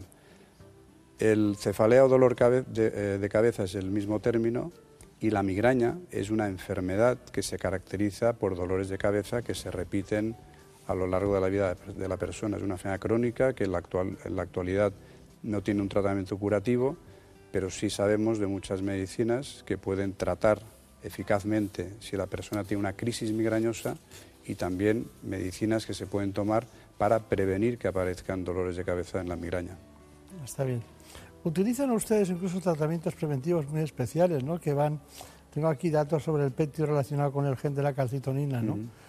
Bueno, este es un fármaco que... Poco conocido, además. Sí, sí, sí. Está realmente, actualmente no, por la Agencia Europea del Medicamento aún no está autorizado, autorizado pero que sí es un fármaco, es un anticuerpo que, que se ha demostrado eficaz para la prevención de la migraña es, de, es, el, más, el que más recientemente se ha incorporado al arsenal terapéutico preventivo de, la migraña. Tenemos muchos fármacos que la elección va a depender de las características de, cada persona.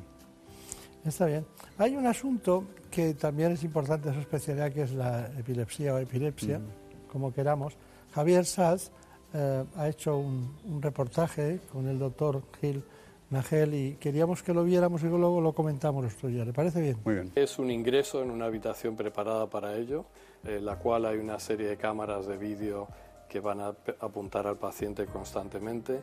El paciente eh, debe, se puede mover con cierta libertad, no es una prueba cruenta ni restrictiva y están conectados mediante electrodos pegados sobre el cuero cabelludo a un sistema que recoge toda la señal bioeléctrica del cerebro, la procesa y nos permite analizarla de muchas maneras y cuantas veces sea necesario, de una manera que además correlaciona en el tiempo con los movimientos y cambios que se experimenten registrados en el vídeo, así que tenemos una perfecta correlación entre el síntoma y las manifestaciones eléctricas cerebrales. Estas descargas muy llamativas con un poco de propagación a electrodos que están cercanos, mientras que en el resto del cerebro explorado con los electrodos profundos no se produce activación.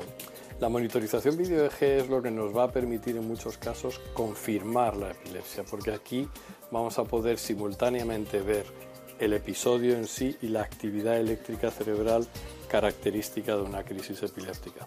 En este paciente sospechamos un inicio de las crisis en la región parietal eh, del hemisferio derecho. Una vez identificadas las zonas de más sospecha, se insertaron unos electrodos que se pueden ver aquí en esta porción longitudinal como esta señal negra y en esta porción transversal como un electrodo eh, cortado, digamos, transversalmente. Una vez localizados los electrodos más activos, se procedió a, una termocoagulación, es administrar una dosis de electricidad, una cantidad de electricidad de cierta intensidad que permite coagular el tejido cerebral en la periferia, que es estas zonas blanquecinas que se pueden ver en la resonancia magnética. Este procedimiento en ocasiones permite controlar las crisis o reducir la frecuencia de las crisis y en muchas ocasiones si no llegamos a una mejoría suficiente es como una confirmación adicional de que estamos en el lugar exacto del origen de las crisis puesto que ha habido una mejoría. Digamos que con la resonancia, vídeo EG y PET de manera no invasiva podemos limitar las posibilidades de origen de las crisis a un 10 o 15% de la corteza cerebral y ya con estéreo EG, con electrodos profundos, podemos localizarlo ya con precisión e incluso tratarlo con pequeñas eh, activaciones eléctricas lo suficientemente intensas para termocoagular el tejido cerebral en torno al electrodo, como se puede ver en esta resonancia aquí. Bueno, ha sido profuso y bien explicado todo eso. Muy bien. Eh, de todas maneras, claro, los tratamientos médicos de la epilepsia eh, están también ahí, ¿no? ¿Qué- ¿Nos tiene que decir algo de ese asunto? Sí, el- lo que explicaba el doctor Gilnagel, el paciente estudiado en nuestra unidad de epilepsia, es un paciente con una epilepsia refractaria, paciente que no, que no ha respondido a los a fármacos que, que se utilizan habitualmente. El número de fármacos eh, que actualmente disponemos para tratar eh, la epilepsia es, ya es amplio y de hecho recientemente en el último año han aparecido varios fármacos que son muy útiles y progresivamente los fármacos aumentan su eficacia y también aumentan la tolerancia. Hace eh, 30 años disponíamos de pocos y ahora en cambio disponemos de, de- de bastantes fármacos que podemos elegir en cada caso.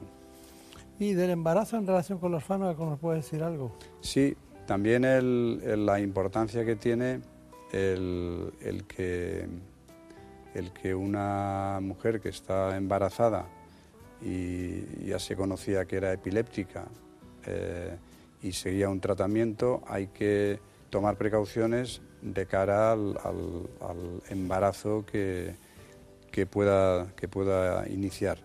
En ese sentido, sabemos que hay determinados fármacos, como por ejemplo el ácido valproico, que son, es un fármaco que debemos de evitar porque la frecuencia de problemas de cara al feto va a ser alta, pero en cambio hay, hay otros fármacos, como por ejemplo puede ser la lamotrigina, la carbamazepina o quizás el levetiracetam, pues que son fármacos mucho más seguros y que en el caso de un embarazo son los de elección. Claro.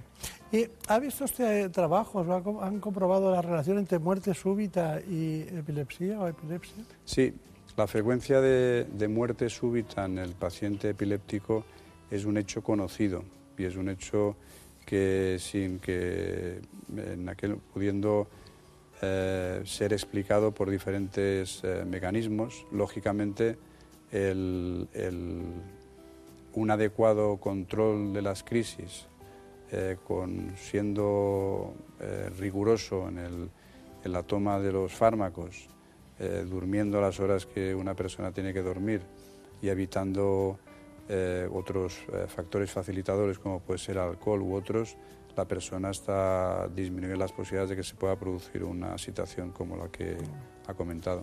Hace muchos años, mucho tiempo que ustedes vienen empleando la resonancia magnética para el diagnóstico o la prevención de trastornos dentro del ámbito de la epilepsia, porque parece un asunto nuevo, ¿no?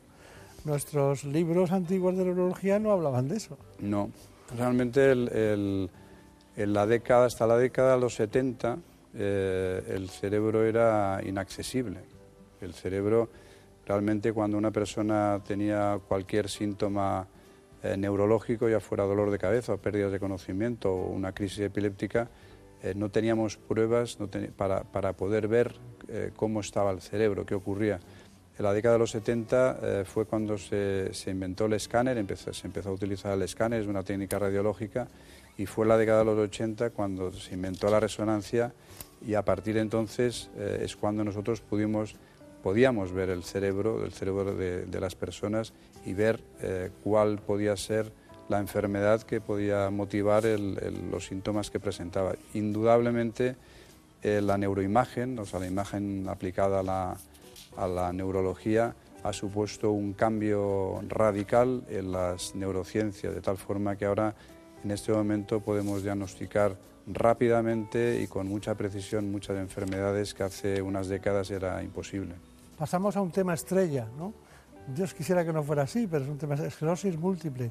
Eh, ¿Cómo podríamos matizarla en varios puntos? ¿Qué podría decirnos?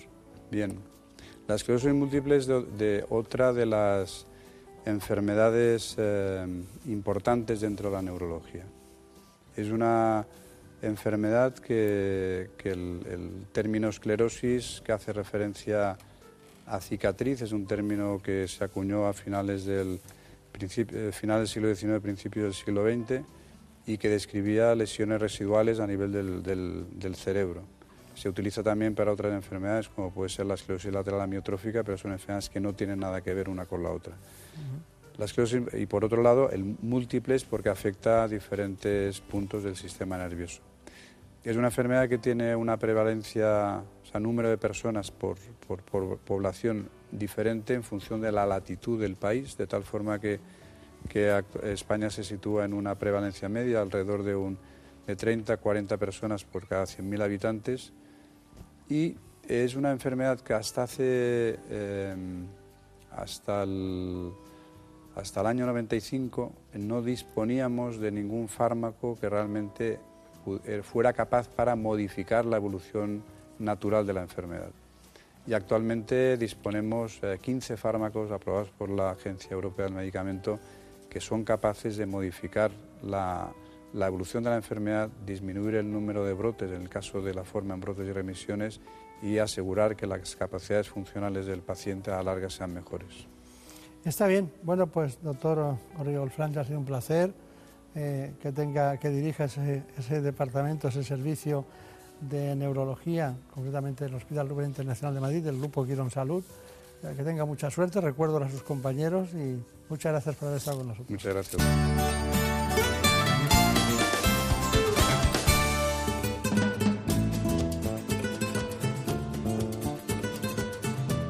Ha llegado el momento de conocer lo que publican nuestros compañeros de La Razón en ese suplemento de A tu Salud. Saludos desde La Razón. Esta semana en el suplemento A tu Salud dedicamos nuestra portada al cáncer de pulmón, ya que se están logrando más años de vida para los pacientes, gracias a las nuevas dianas terapéuticas. En concreto, la incorporación de los biomarcadores en este tumor ha permitido sumar meses de vida e incluso años a pacientes en los que hace una década el pronóstico era dramático. La asignatura pendiente, según los expertos, es el alarmante aumento de los casos en mujeres. Y entrevistamos a Carlos Teixeira, director general del Laboratorio de Genéricos TEBA, quien asegura que es necesario que la política española de genéricos cambie para, para que este tipo de medicamentos vuelva a crecer y hablamos de diagnóstico prenatal con Inés Tamarit, quien nos confirma que el estudio morfológico del feto en cuatro dimensiones tiene ventajas tanto emocionales como médicas. Además, en la sección de alimentación hablamos del plátano de Canarias, un alimento made in Spain que según los expertos destaca por su potencial contribución en la protección cardiovascular, sus efectos antiinflamatorios, la regulación de los trastornos del ánimo y su gran poder antioxidante, y en la contra, entrevistamos a José Martínez Olmos, portavoz de Sanidad del PSOE en el Senado, quien acaba de publicar su libro El futuro de la sanidad en España. Según él, para abordar los retos en sanidad es clave una planificación estratégica. Estos son solo algunos de los contenidos. Encontrarán más información en las páginas del suplemento a tu salud y durante toda la semana en nuestra web www.larazón.es barra salud. Sin más, les deseamos una feliz semana.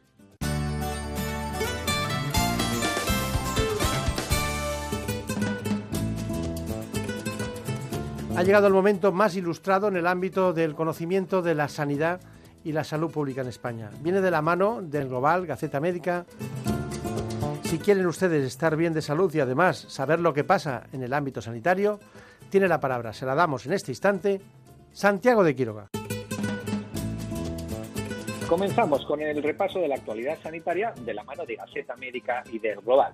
Gaceta Médica nos cuenta que el Consejo Interterritorial del Sistema Nacional de Salud ultima el registro para amortiguar el déficit de profesionales sanitarios. Ya saben ustedes que es uno de los principales problemas de la sanidad en España, ese déficit. Por tanto, ya están trabajando en él.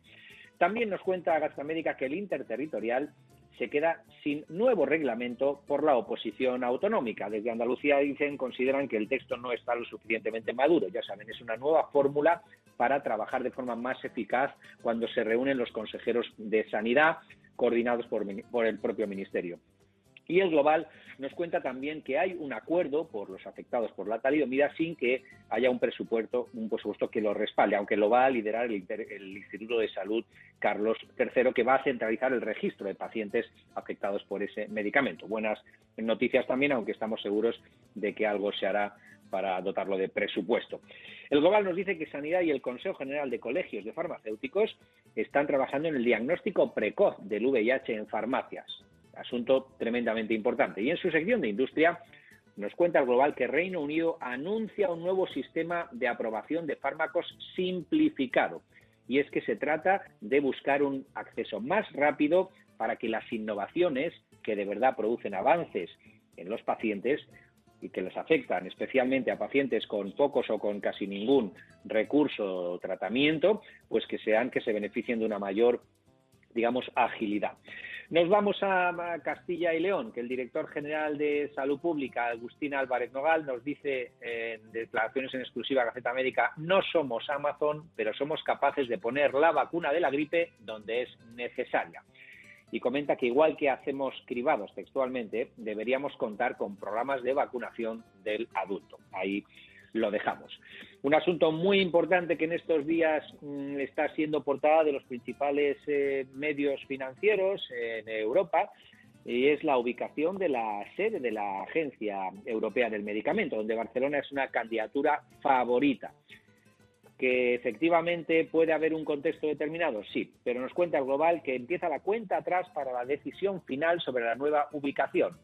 Y haciendo alusión a las declaraciones de la ministra Dolores Montserrat, se reafirma, dice, en la idoneidad de Barcelona porque es la mejor candidatura. Desde lo global también nos cuentan que hay optimismo entre los ministerios de Exteriores y Sanidad por la buena posición de la candidatura de Barcelona a esa elección de la EMA tan importante para los ciudadanos europeos y que además es fundamental que se haga mm, con la mejor candidatura, la que asegure la continuidad, el seguir aprobando medicamentos y el seguir ocupándose de la salud en algunos aspectos eh, clave de los ciudadanos europeos.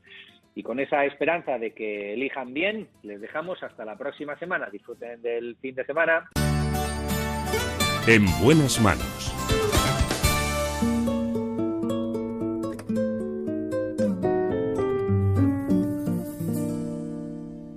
Déjame esta noche soñar contigo. Déjame imaginarme en tu labio lo mío. Déjame que me crean que te vuelvo loca. Déjame que yo sea quien te quite la ropa. Déjame que mis manos en la tuya. Déjame que te tome por la cintura. Déjame que te espere aunque no vuelvas. Déjame que te deje tenerme pena. Si algún día viera con la manera de hacerte mía, siempre yo te amaría si fuera, siempre sería. Qué bonito sería verse la vida, probar tu veneno. Qué bonito sería arrojar al suelo la copa vacía. Déjame presumir de ti un poquito. Que mi piel sea el forro de tu vestido. Le hemos dejado a Zenet que continúe su canción porque tampoco es muy útil parar a los artistas en el momento en el que están ustedes escuchándolos. Pero lo cierto es que la música nos acompaña, pero otras personas tienen que acompañarse de grandes especialistas para solucionar los problemas del movimiento. Me refiero a un problema de primera fila, como hemos oído ahora. Pero ahora vámonos a otro que está en relación con los avances en cáncer. Lo hacemos y nos acompaña un especialista, el doctor Javier Román, director médico asistencial del Instituto Oncológico Baselga de Madrid. Él nos va a poner en el camino más vanguardista de todos los asuntos en relación con el cáncer, como por ejemplo la biopsia líquida. Soñar, soñar contigo.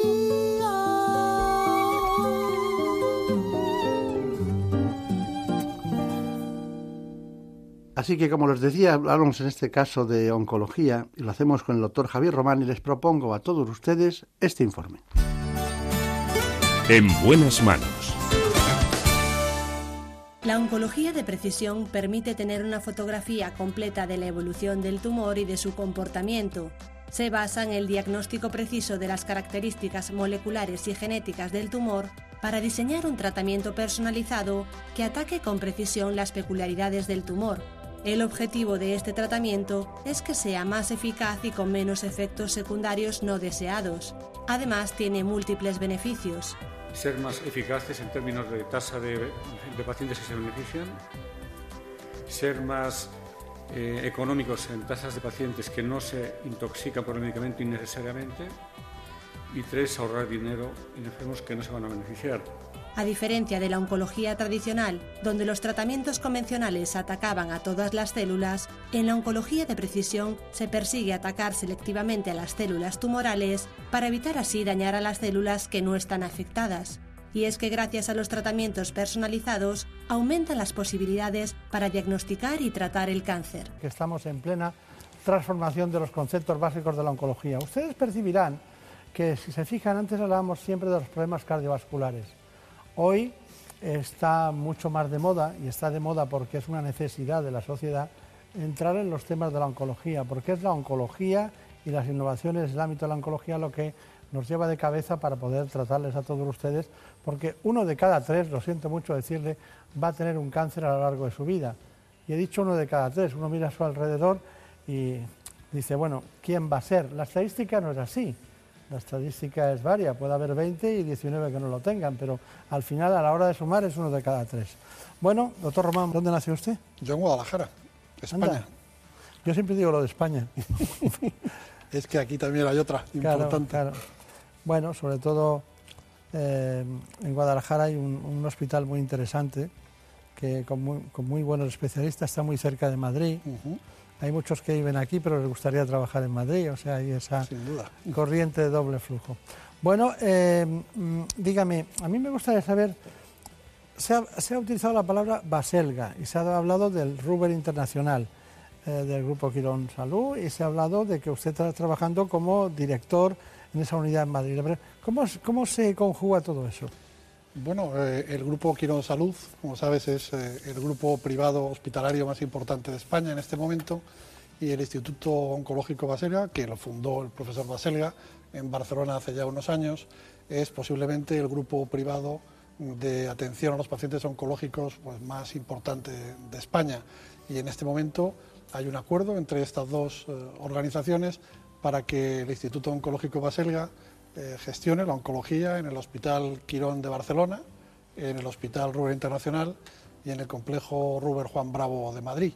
Por lo tanto, digamos que eh, participamos conjuntamente en la atención de los pacientes oncológicos en Barcelona y Madrid.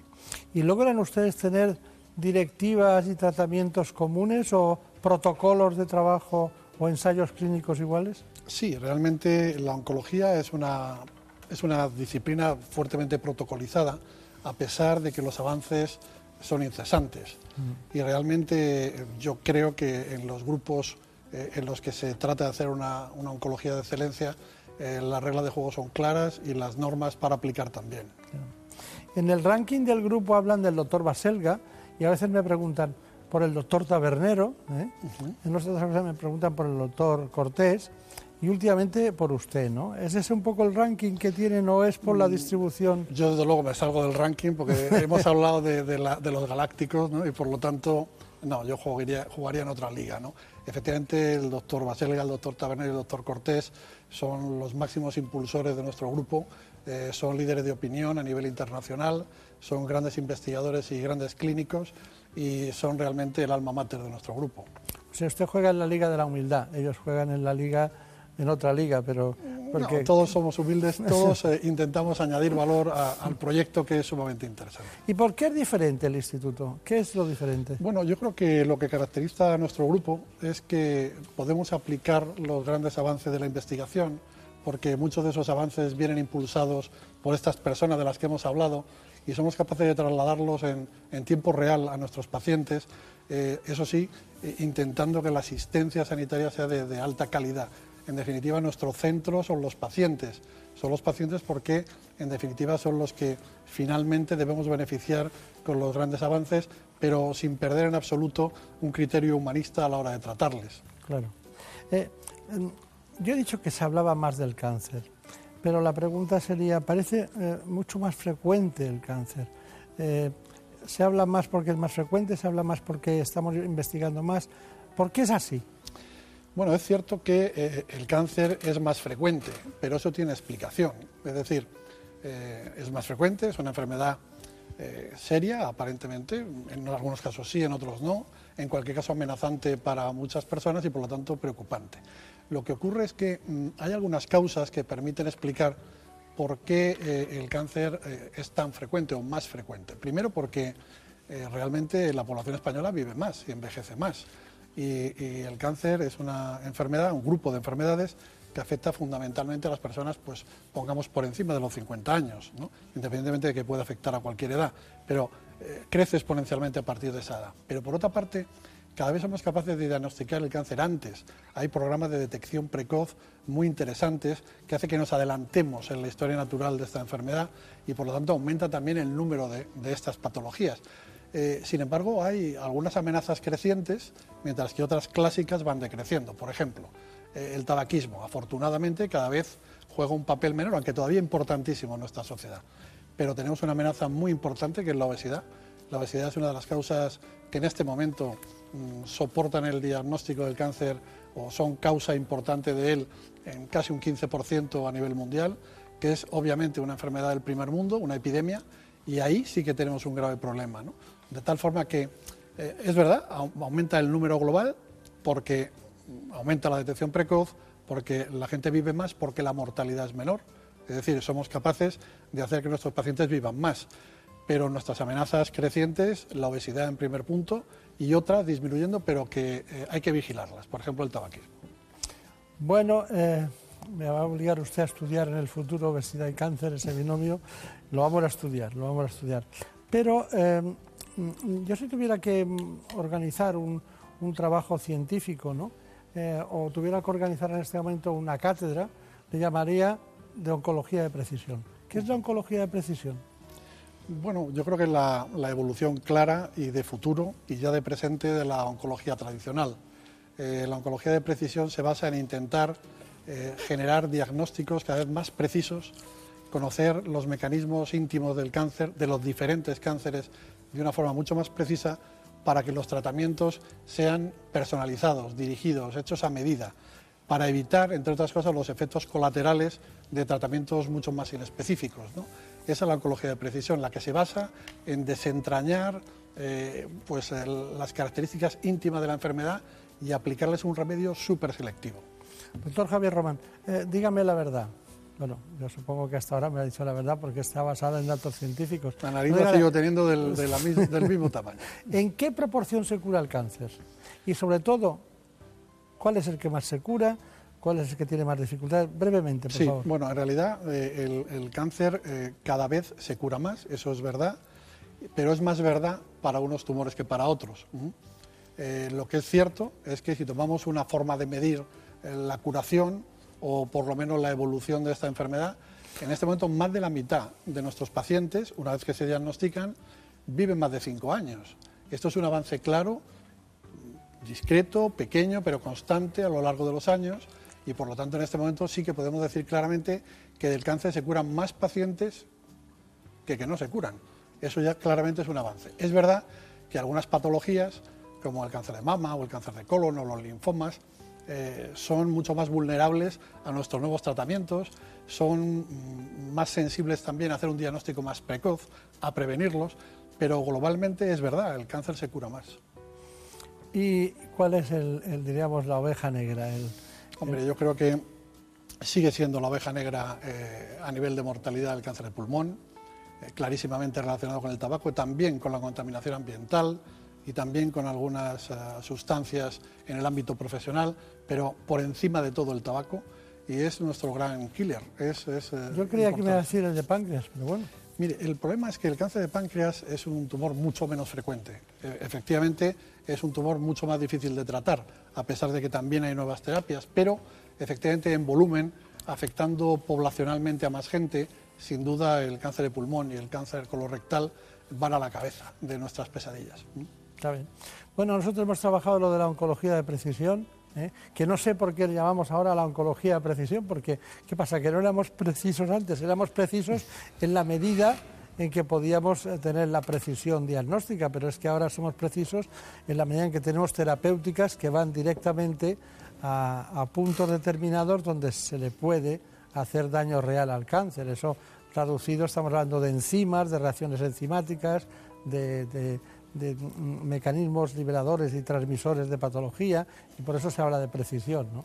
Es verdad, o sea, la oncología También pasaba con las escopetas. se, ¿no? va- se va haciendo más precisa porque antes teníamos una serie de fármacos que eh, dañaban a las células en general, de tal forma que, claro, hacían daño a las células del tumor, pero sin duda hacían daño también Al resto. a muchas. Y eh, lo mismo ocurría con otras técnicas para tratar el cáncer, ¿no? Por ejemplo, la radioterapia, ¿no? Las antiguas bombas de cobalto eran muy poco selectivas, ¿no? En este momento, la alta tecnología en radioterapia permite prácticamente delinear el tumor y hacerle daño de una forma mucho más selectiva. Por lo tanto, eh, sí, aspiramos a ser precisos, pero sobre todo para, para hacer daño a quien hay que hacérselo. Está bien, está bien. Bueno, vamos a ver eh, precisamente este informe que, con la presencia del doctor Javier Román, ya saben ustedes, del Grupo Quiero en Salud, Hospital Rubén Internacional de Madrid, estamos hablando de oncología, estamos hablando de un instituto que es multidisciplinar, el Instituto Baselga, que tiene va- varios asentamientos, pero uno de ellos ahora mismo es estudiar este proceso. El doctor Javier Román, ya saben ustedes, trabaja como director médico asistencial. Eh, me ha hecho gracia la palabra asistencial, es decir, no es un director médico que no ve pacientes, sino que ve pacientes. ¿no? Es Por eso que- se ha puesto aquí asistencial. Es que tenemos otro director eh, médico científico en Madrid, que es el doctor Cortés, y que tiene una misión completamente diferente, muy importante, eh, puesto que él eh, es un gran impulsor de la, de la investigación y un líder de opinión. Y esa es una faceta también muy importante en la Claro. oncología. Y que está más eh, metido en la parte de ensayos clínicos, de estudios, de Clínicos, trabajos. ta- También es un magnífico clínico, pero independientemente de eso, es verdad que tiene una, una dedicación prioritaria a la investigación. Hace poco, hablando de este asunto, fue ESMO eh, 2017. ¿Qué es ESMO 2017? Bueno, es el Congreso Europeo de la es el Congreso de la Sociedad Europea de Oncología Médica que se celebra una vez al año y que en esta ocasión se celebró en Madrid. Eh, asistimos 23.000 oncólogos de todo el mundo y es donde bueno, pues, eh, se presentan las principales novedades eh, en el periodo anual eh, entre congresos. Ahí estuvimos nosotros y, bueno, nosotros también tenemos nuestra visión de cada cosa, no es lejana, es próxima, pero es la interpretación que hicimos. Cerca de 23.000 especialistas de más de 130 países se han dado cita en el Congreso de la Sociedad Europea de Oncología Médica celebrado en Madrid. Durante la presentación de ESMO 2017, los expertos hicieron un repaso del cáncer en cifras, que auguran un descenso de la incidencia a partir de 2025. A partir de esta fecha probablemente el número de tumores empezará a bajar lentamente. En gran parte eh, por las medidas de prevención y de screening, pero sobre todo también porque cada vez se van ah, incorporando más a las políticas de salud ah, y, a la- y a los hábitos cotidianos las normas del decálogo de prevención del cáncer. Eh, si tuviéramos en cuenta estas normas, estas 10 normas del decálogo de prevención del cáncer, podríamos evitar el 40% de los tumores que tenemos hoy en día. Un congreso en el que la oncología española ha tenido un gran protagonismo. El número de abstracts originales, es decir, estudios de investigación españoles que se presentan en este simposio, asciende nada menos que a 150. Y eh, en el ranking eh, de los 130 países que participan en esta reunión, España ocupa en número de presentaciones el segundo lugar. ESMO 2017 ha servido para abordar las últimas novedades en el diagnóstico y tratamiento en diversos tipos de cáncer. Eh, cáncer de pulmón, melanoma, eh, eh, cáncer renal y cáncer de vejiga urinaria y cáncer de mama son las áreas donde eh, realmente van a tener un impacto más en el día a día del tratamiento de los de los pacientes.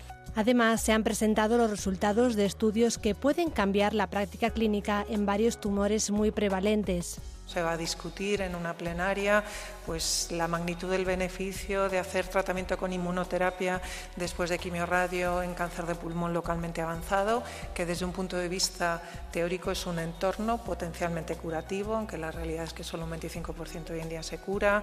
También se van a presentar resultados en un entorno potencialmente curativo en mama y en próstata, es decir, en tumores muy prevalentes, y también en otros menos prevalentes, pero con, con una supervivencia estimada a 5 años muy baja, como el melanoma, que también se han comentado. Avances en investigación que pueden mejorar los resultados de curación. Bueno, pues así fue, como usted perfectamente conoció a lo largo de esos días en los que estuvieron estudiando. Pero vamos al grano. Detección temprana del cáncer de recto y colon. ¿Qué decimos? Importantísima. Eh, cualquier persona normal por encima de los 50 años tiene que empezar ya a hacer detección precoz. Se puede hacer de muchas formas. Eh, básicamente la prueba reina es la colonoscopia, hay otras alternativas, pero yo lo que sugiero es que cualquier persona de 50 años para arriba, eh, digamos que le comunique a su médico eh, la necesidad, la conveniencia de que le ordene pruebas para la detección precoz y, por supuesto, por debajo de esa edad o por encima, cualquier persona que tenga un cambio en su hábito intestinal o tenga un sangrado rectal debe hacerlo, sin duda. Otro punto, detección precoz del cáncer de cuello uterino. ¿Qué hacemos? Bueno, el cáncer cuello uterino, como sabes, es una enfermedad vírica, es una enfermedad de transmisión sexual y por lo tanto todas las mujeres, en cuanto empiezan a tener relaciones sexuales y en cualquier caso por encima de los 21 años, tienen que acudir a su ginecólogo. Él sabrá lo que tiene que hacer, pero fundamentalmente hay pruebas basadas en la detección del papilomavirus o pruebas de Papa pruebas que quieren ver si las células se han alterado por este virus y esto ha de hacerse repetidamente. Por lo tanto, mi recomendación práctica sería cualquier mujer que tenga relaciones sexuales y en cualquier caso por, detrás de los 21 años tiene que acudir a su ginecólogo para hacer detección precoz del cáncer de cuello y aquí lo ligo a la prevención, no solo la detección precoz, debería haber una vacunación masiva de todas las niñas para evitar que determinados serotipos muy prevalentes de este virus puedan producir cáncer de cuello. Está bien. ¿Qué hacemos con ya mujeres más maduras que el diagnóstico precoz del endometrio? Bueno, el carcinoma endometrio efectivamente es una enfermedad que afecta sobre todo a mujeres a partir de los 50 años, ¿no? Por lo tanto, eh, es ahí donde también los ginecólogos... En de maduras, no sé si me lo van a perdonar. Mm, pero bueno, efectivamente, ha sido, ha sido un error. Es un error porque eso de los 50 años ya no existe, ¿no? Ha sido un error. ¿eh? No hay mujeres maduras, hay mujeres toda la vida y luego al final un día pues dejan de estar. Pero... He, he, querido contraponerlo a adolescentes, ¿no? Pero efectivamente no, lleva razón. Eh, efectivamente también el ginecólogo tiene un papel muy importante para hacer esta detección precoz y sobre todo eh, muy importante en familias afectadas por determinados síndromes donde también y como, como un elemento más del consejo genético deben chequear su cáncer de endometrio potencial. ¿Qué me dice de la detección precoz del cáncer de pulmón? Bueno, el cáncer de pulmón durante mucho tiempo eh, se habían hecho muchos trabajos, muchos estudios intentando saber si las personas de riesgo se podrían beneficiar de ser estudiadas preventivamente. Y hasta hace relativamente poco la respuesta era no. Pero en este momento hay datos claros de que las personas de alto riesgo, eh, mayores de 55 años, eh, que hayan sido grandes fumadores o que tengan antecedentes de riesgo de tipo laboral o que hayan sido fumadores pasivos, eh, deben de acudir a su médico para que haga un TAC de alta resolución periódico y eso ha demostrado que salva vidas. Por lo tanto, es una estrategia que se debe de hacer. Está bien. Bueno, me queda una cosa, un asunto muy importante para mí, que es, la gente dice, bueno, yo quiero saber lo que puedo tener. ¿Qué, es, qué son las plataformas de diagnóstico molecular? Brevemente, por favor. Sí. Bueno, en realidad, eh, las plataformas de diagnóstico molecular lo que pretenden, aplicadas a un determinado tumor, es conocer íntimamente todas las características diferenciales que tiene, porque efectivamente aquí cuando hablamos de cáncer no hablamos de una entidad, son muchas cosas diferentes y dentro de la misma localización características tan distintas que pueden condicionar elegir uno u otro tratamiento. De tal forma que una plataforma molecular lo que hace es eso, descender a la molécula dentro del DNA del tumor. Por lo tanto, es desmigar perfectamente el tumor y decir finalmente este es su carnet de identidad y a partir de estas características vamos a tratarlo de forma selectiva. Esas son las plataformas moleculares que también, eh, gracias al desarrollo de la biotecnología y, a la unión de eh, investigadores básicos, informáticos, ingenieros, matemáticos, mm, por supuesto oncólogos que luego trasladan eso a la práctica, está teniendo un desarrollo tremendo y está cambiando la, práctica de la oncología, sin duda. Doctor Román, finalmente, una conclusión, brevemente. Bien, yo le diría que eh, desde mi punto de vista, y es el que comparto con nuestro instituto, el Instituto Oncológico de Baselga, y desde nuestros hospitales del Grupo Quirón donde trabajamos, la idea es clara. Eh, tenemos que ayudar a disminuir la mortalidad del cáncer impulsando la prevención, el diagnóstico precoz y trabajando desde el punto de vista de la investigación y trasladando esta investigación a nuestros pacientes para que puedan beneficiarse de los mejores tratamientos y en algún día poder decir que, bueno, pues que el cáncer es como, como la tuberculosis en el primer mundo o como el HIV en el momento actual que ha cambiado completamente desde hace 30 años. En definitiva, que podamos eh, traer muy buenas noticias a nuestros pacientes, que al final es lo que nos interesa. Está muy bien. Bueno, pues muchas gracias por haber venido y sobre todo muchos recuerdos a sus compañeros de Quirón Salud, concretamente en el Rubén Internacional. Muchísimas gracias. Gracias. ¿Era la primera vez que estaba en una televisión? Mm, no he estado muchas veces, no. Lo hace muy bien. Oh, muchas gracias. Se puede quedar aquí para siempre. si me invitas, encantado. No, porque a veces decir las cosas claras, pero con rapidez, ¿no? nos estimulan a poder introducir más contenido. Muchas gracias. Muchas gracias. A todos ustedes eh, les quería indicar algo, que no hemos abandonado la cirugía, ni la quimioterapia, ni la radioterapia, no hemos abandonado, pero estamos en otra era, en la era de la medicina y la oncología de precisión, que es un salto más en el que en estos programas en los últimos tiempos queremos avanzar conjuntamente con los especialistas para que ustedes tengan las últimas novedades, porque esto sí que es la gran esperanza en el tratamiento del cáncer. En buenas manos. Por un beso tuyo, contigo me voy, no me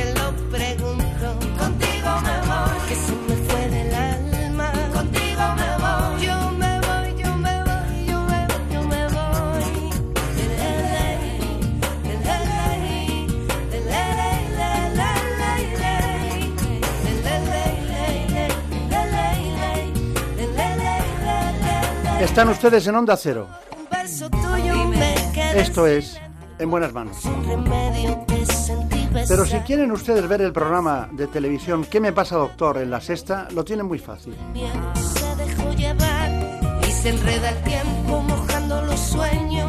Este domingo a las ocho y media, entre ocho y media y nueve de la mañana, ¿Qué me pasa, doctor? en la sexta.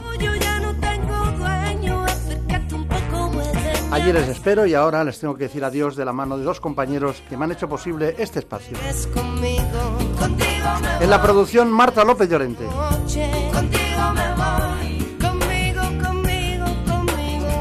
Y en la realización, bienvenido de nuevo, Óscar Aguilera.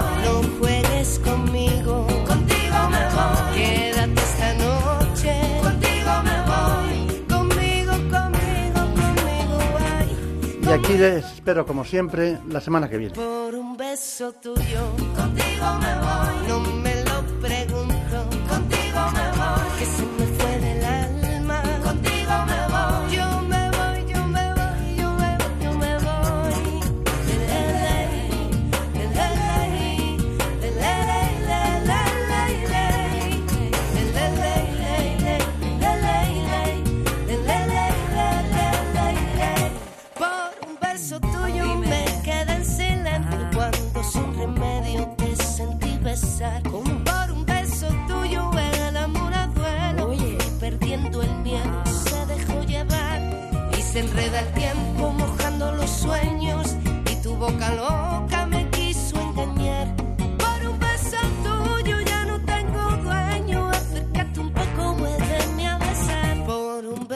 tuyo, contigo me voy. No juegues conmigo, contigo me voy. Quédate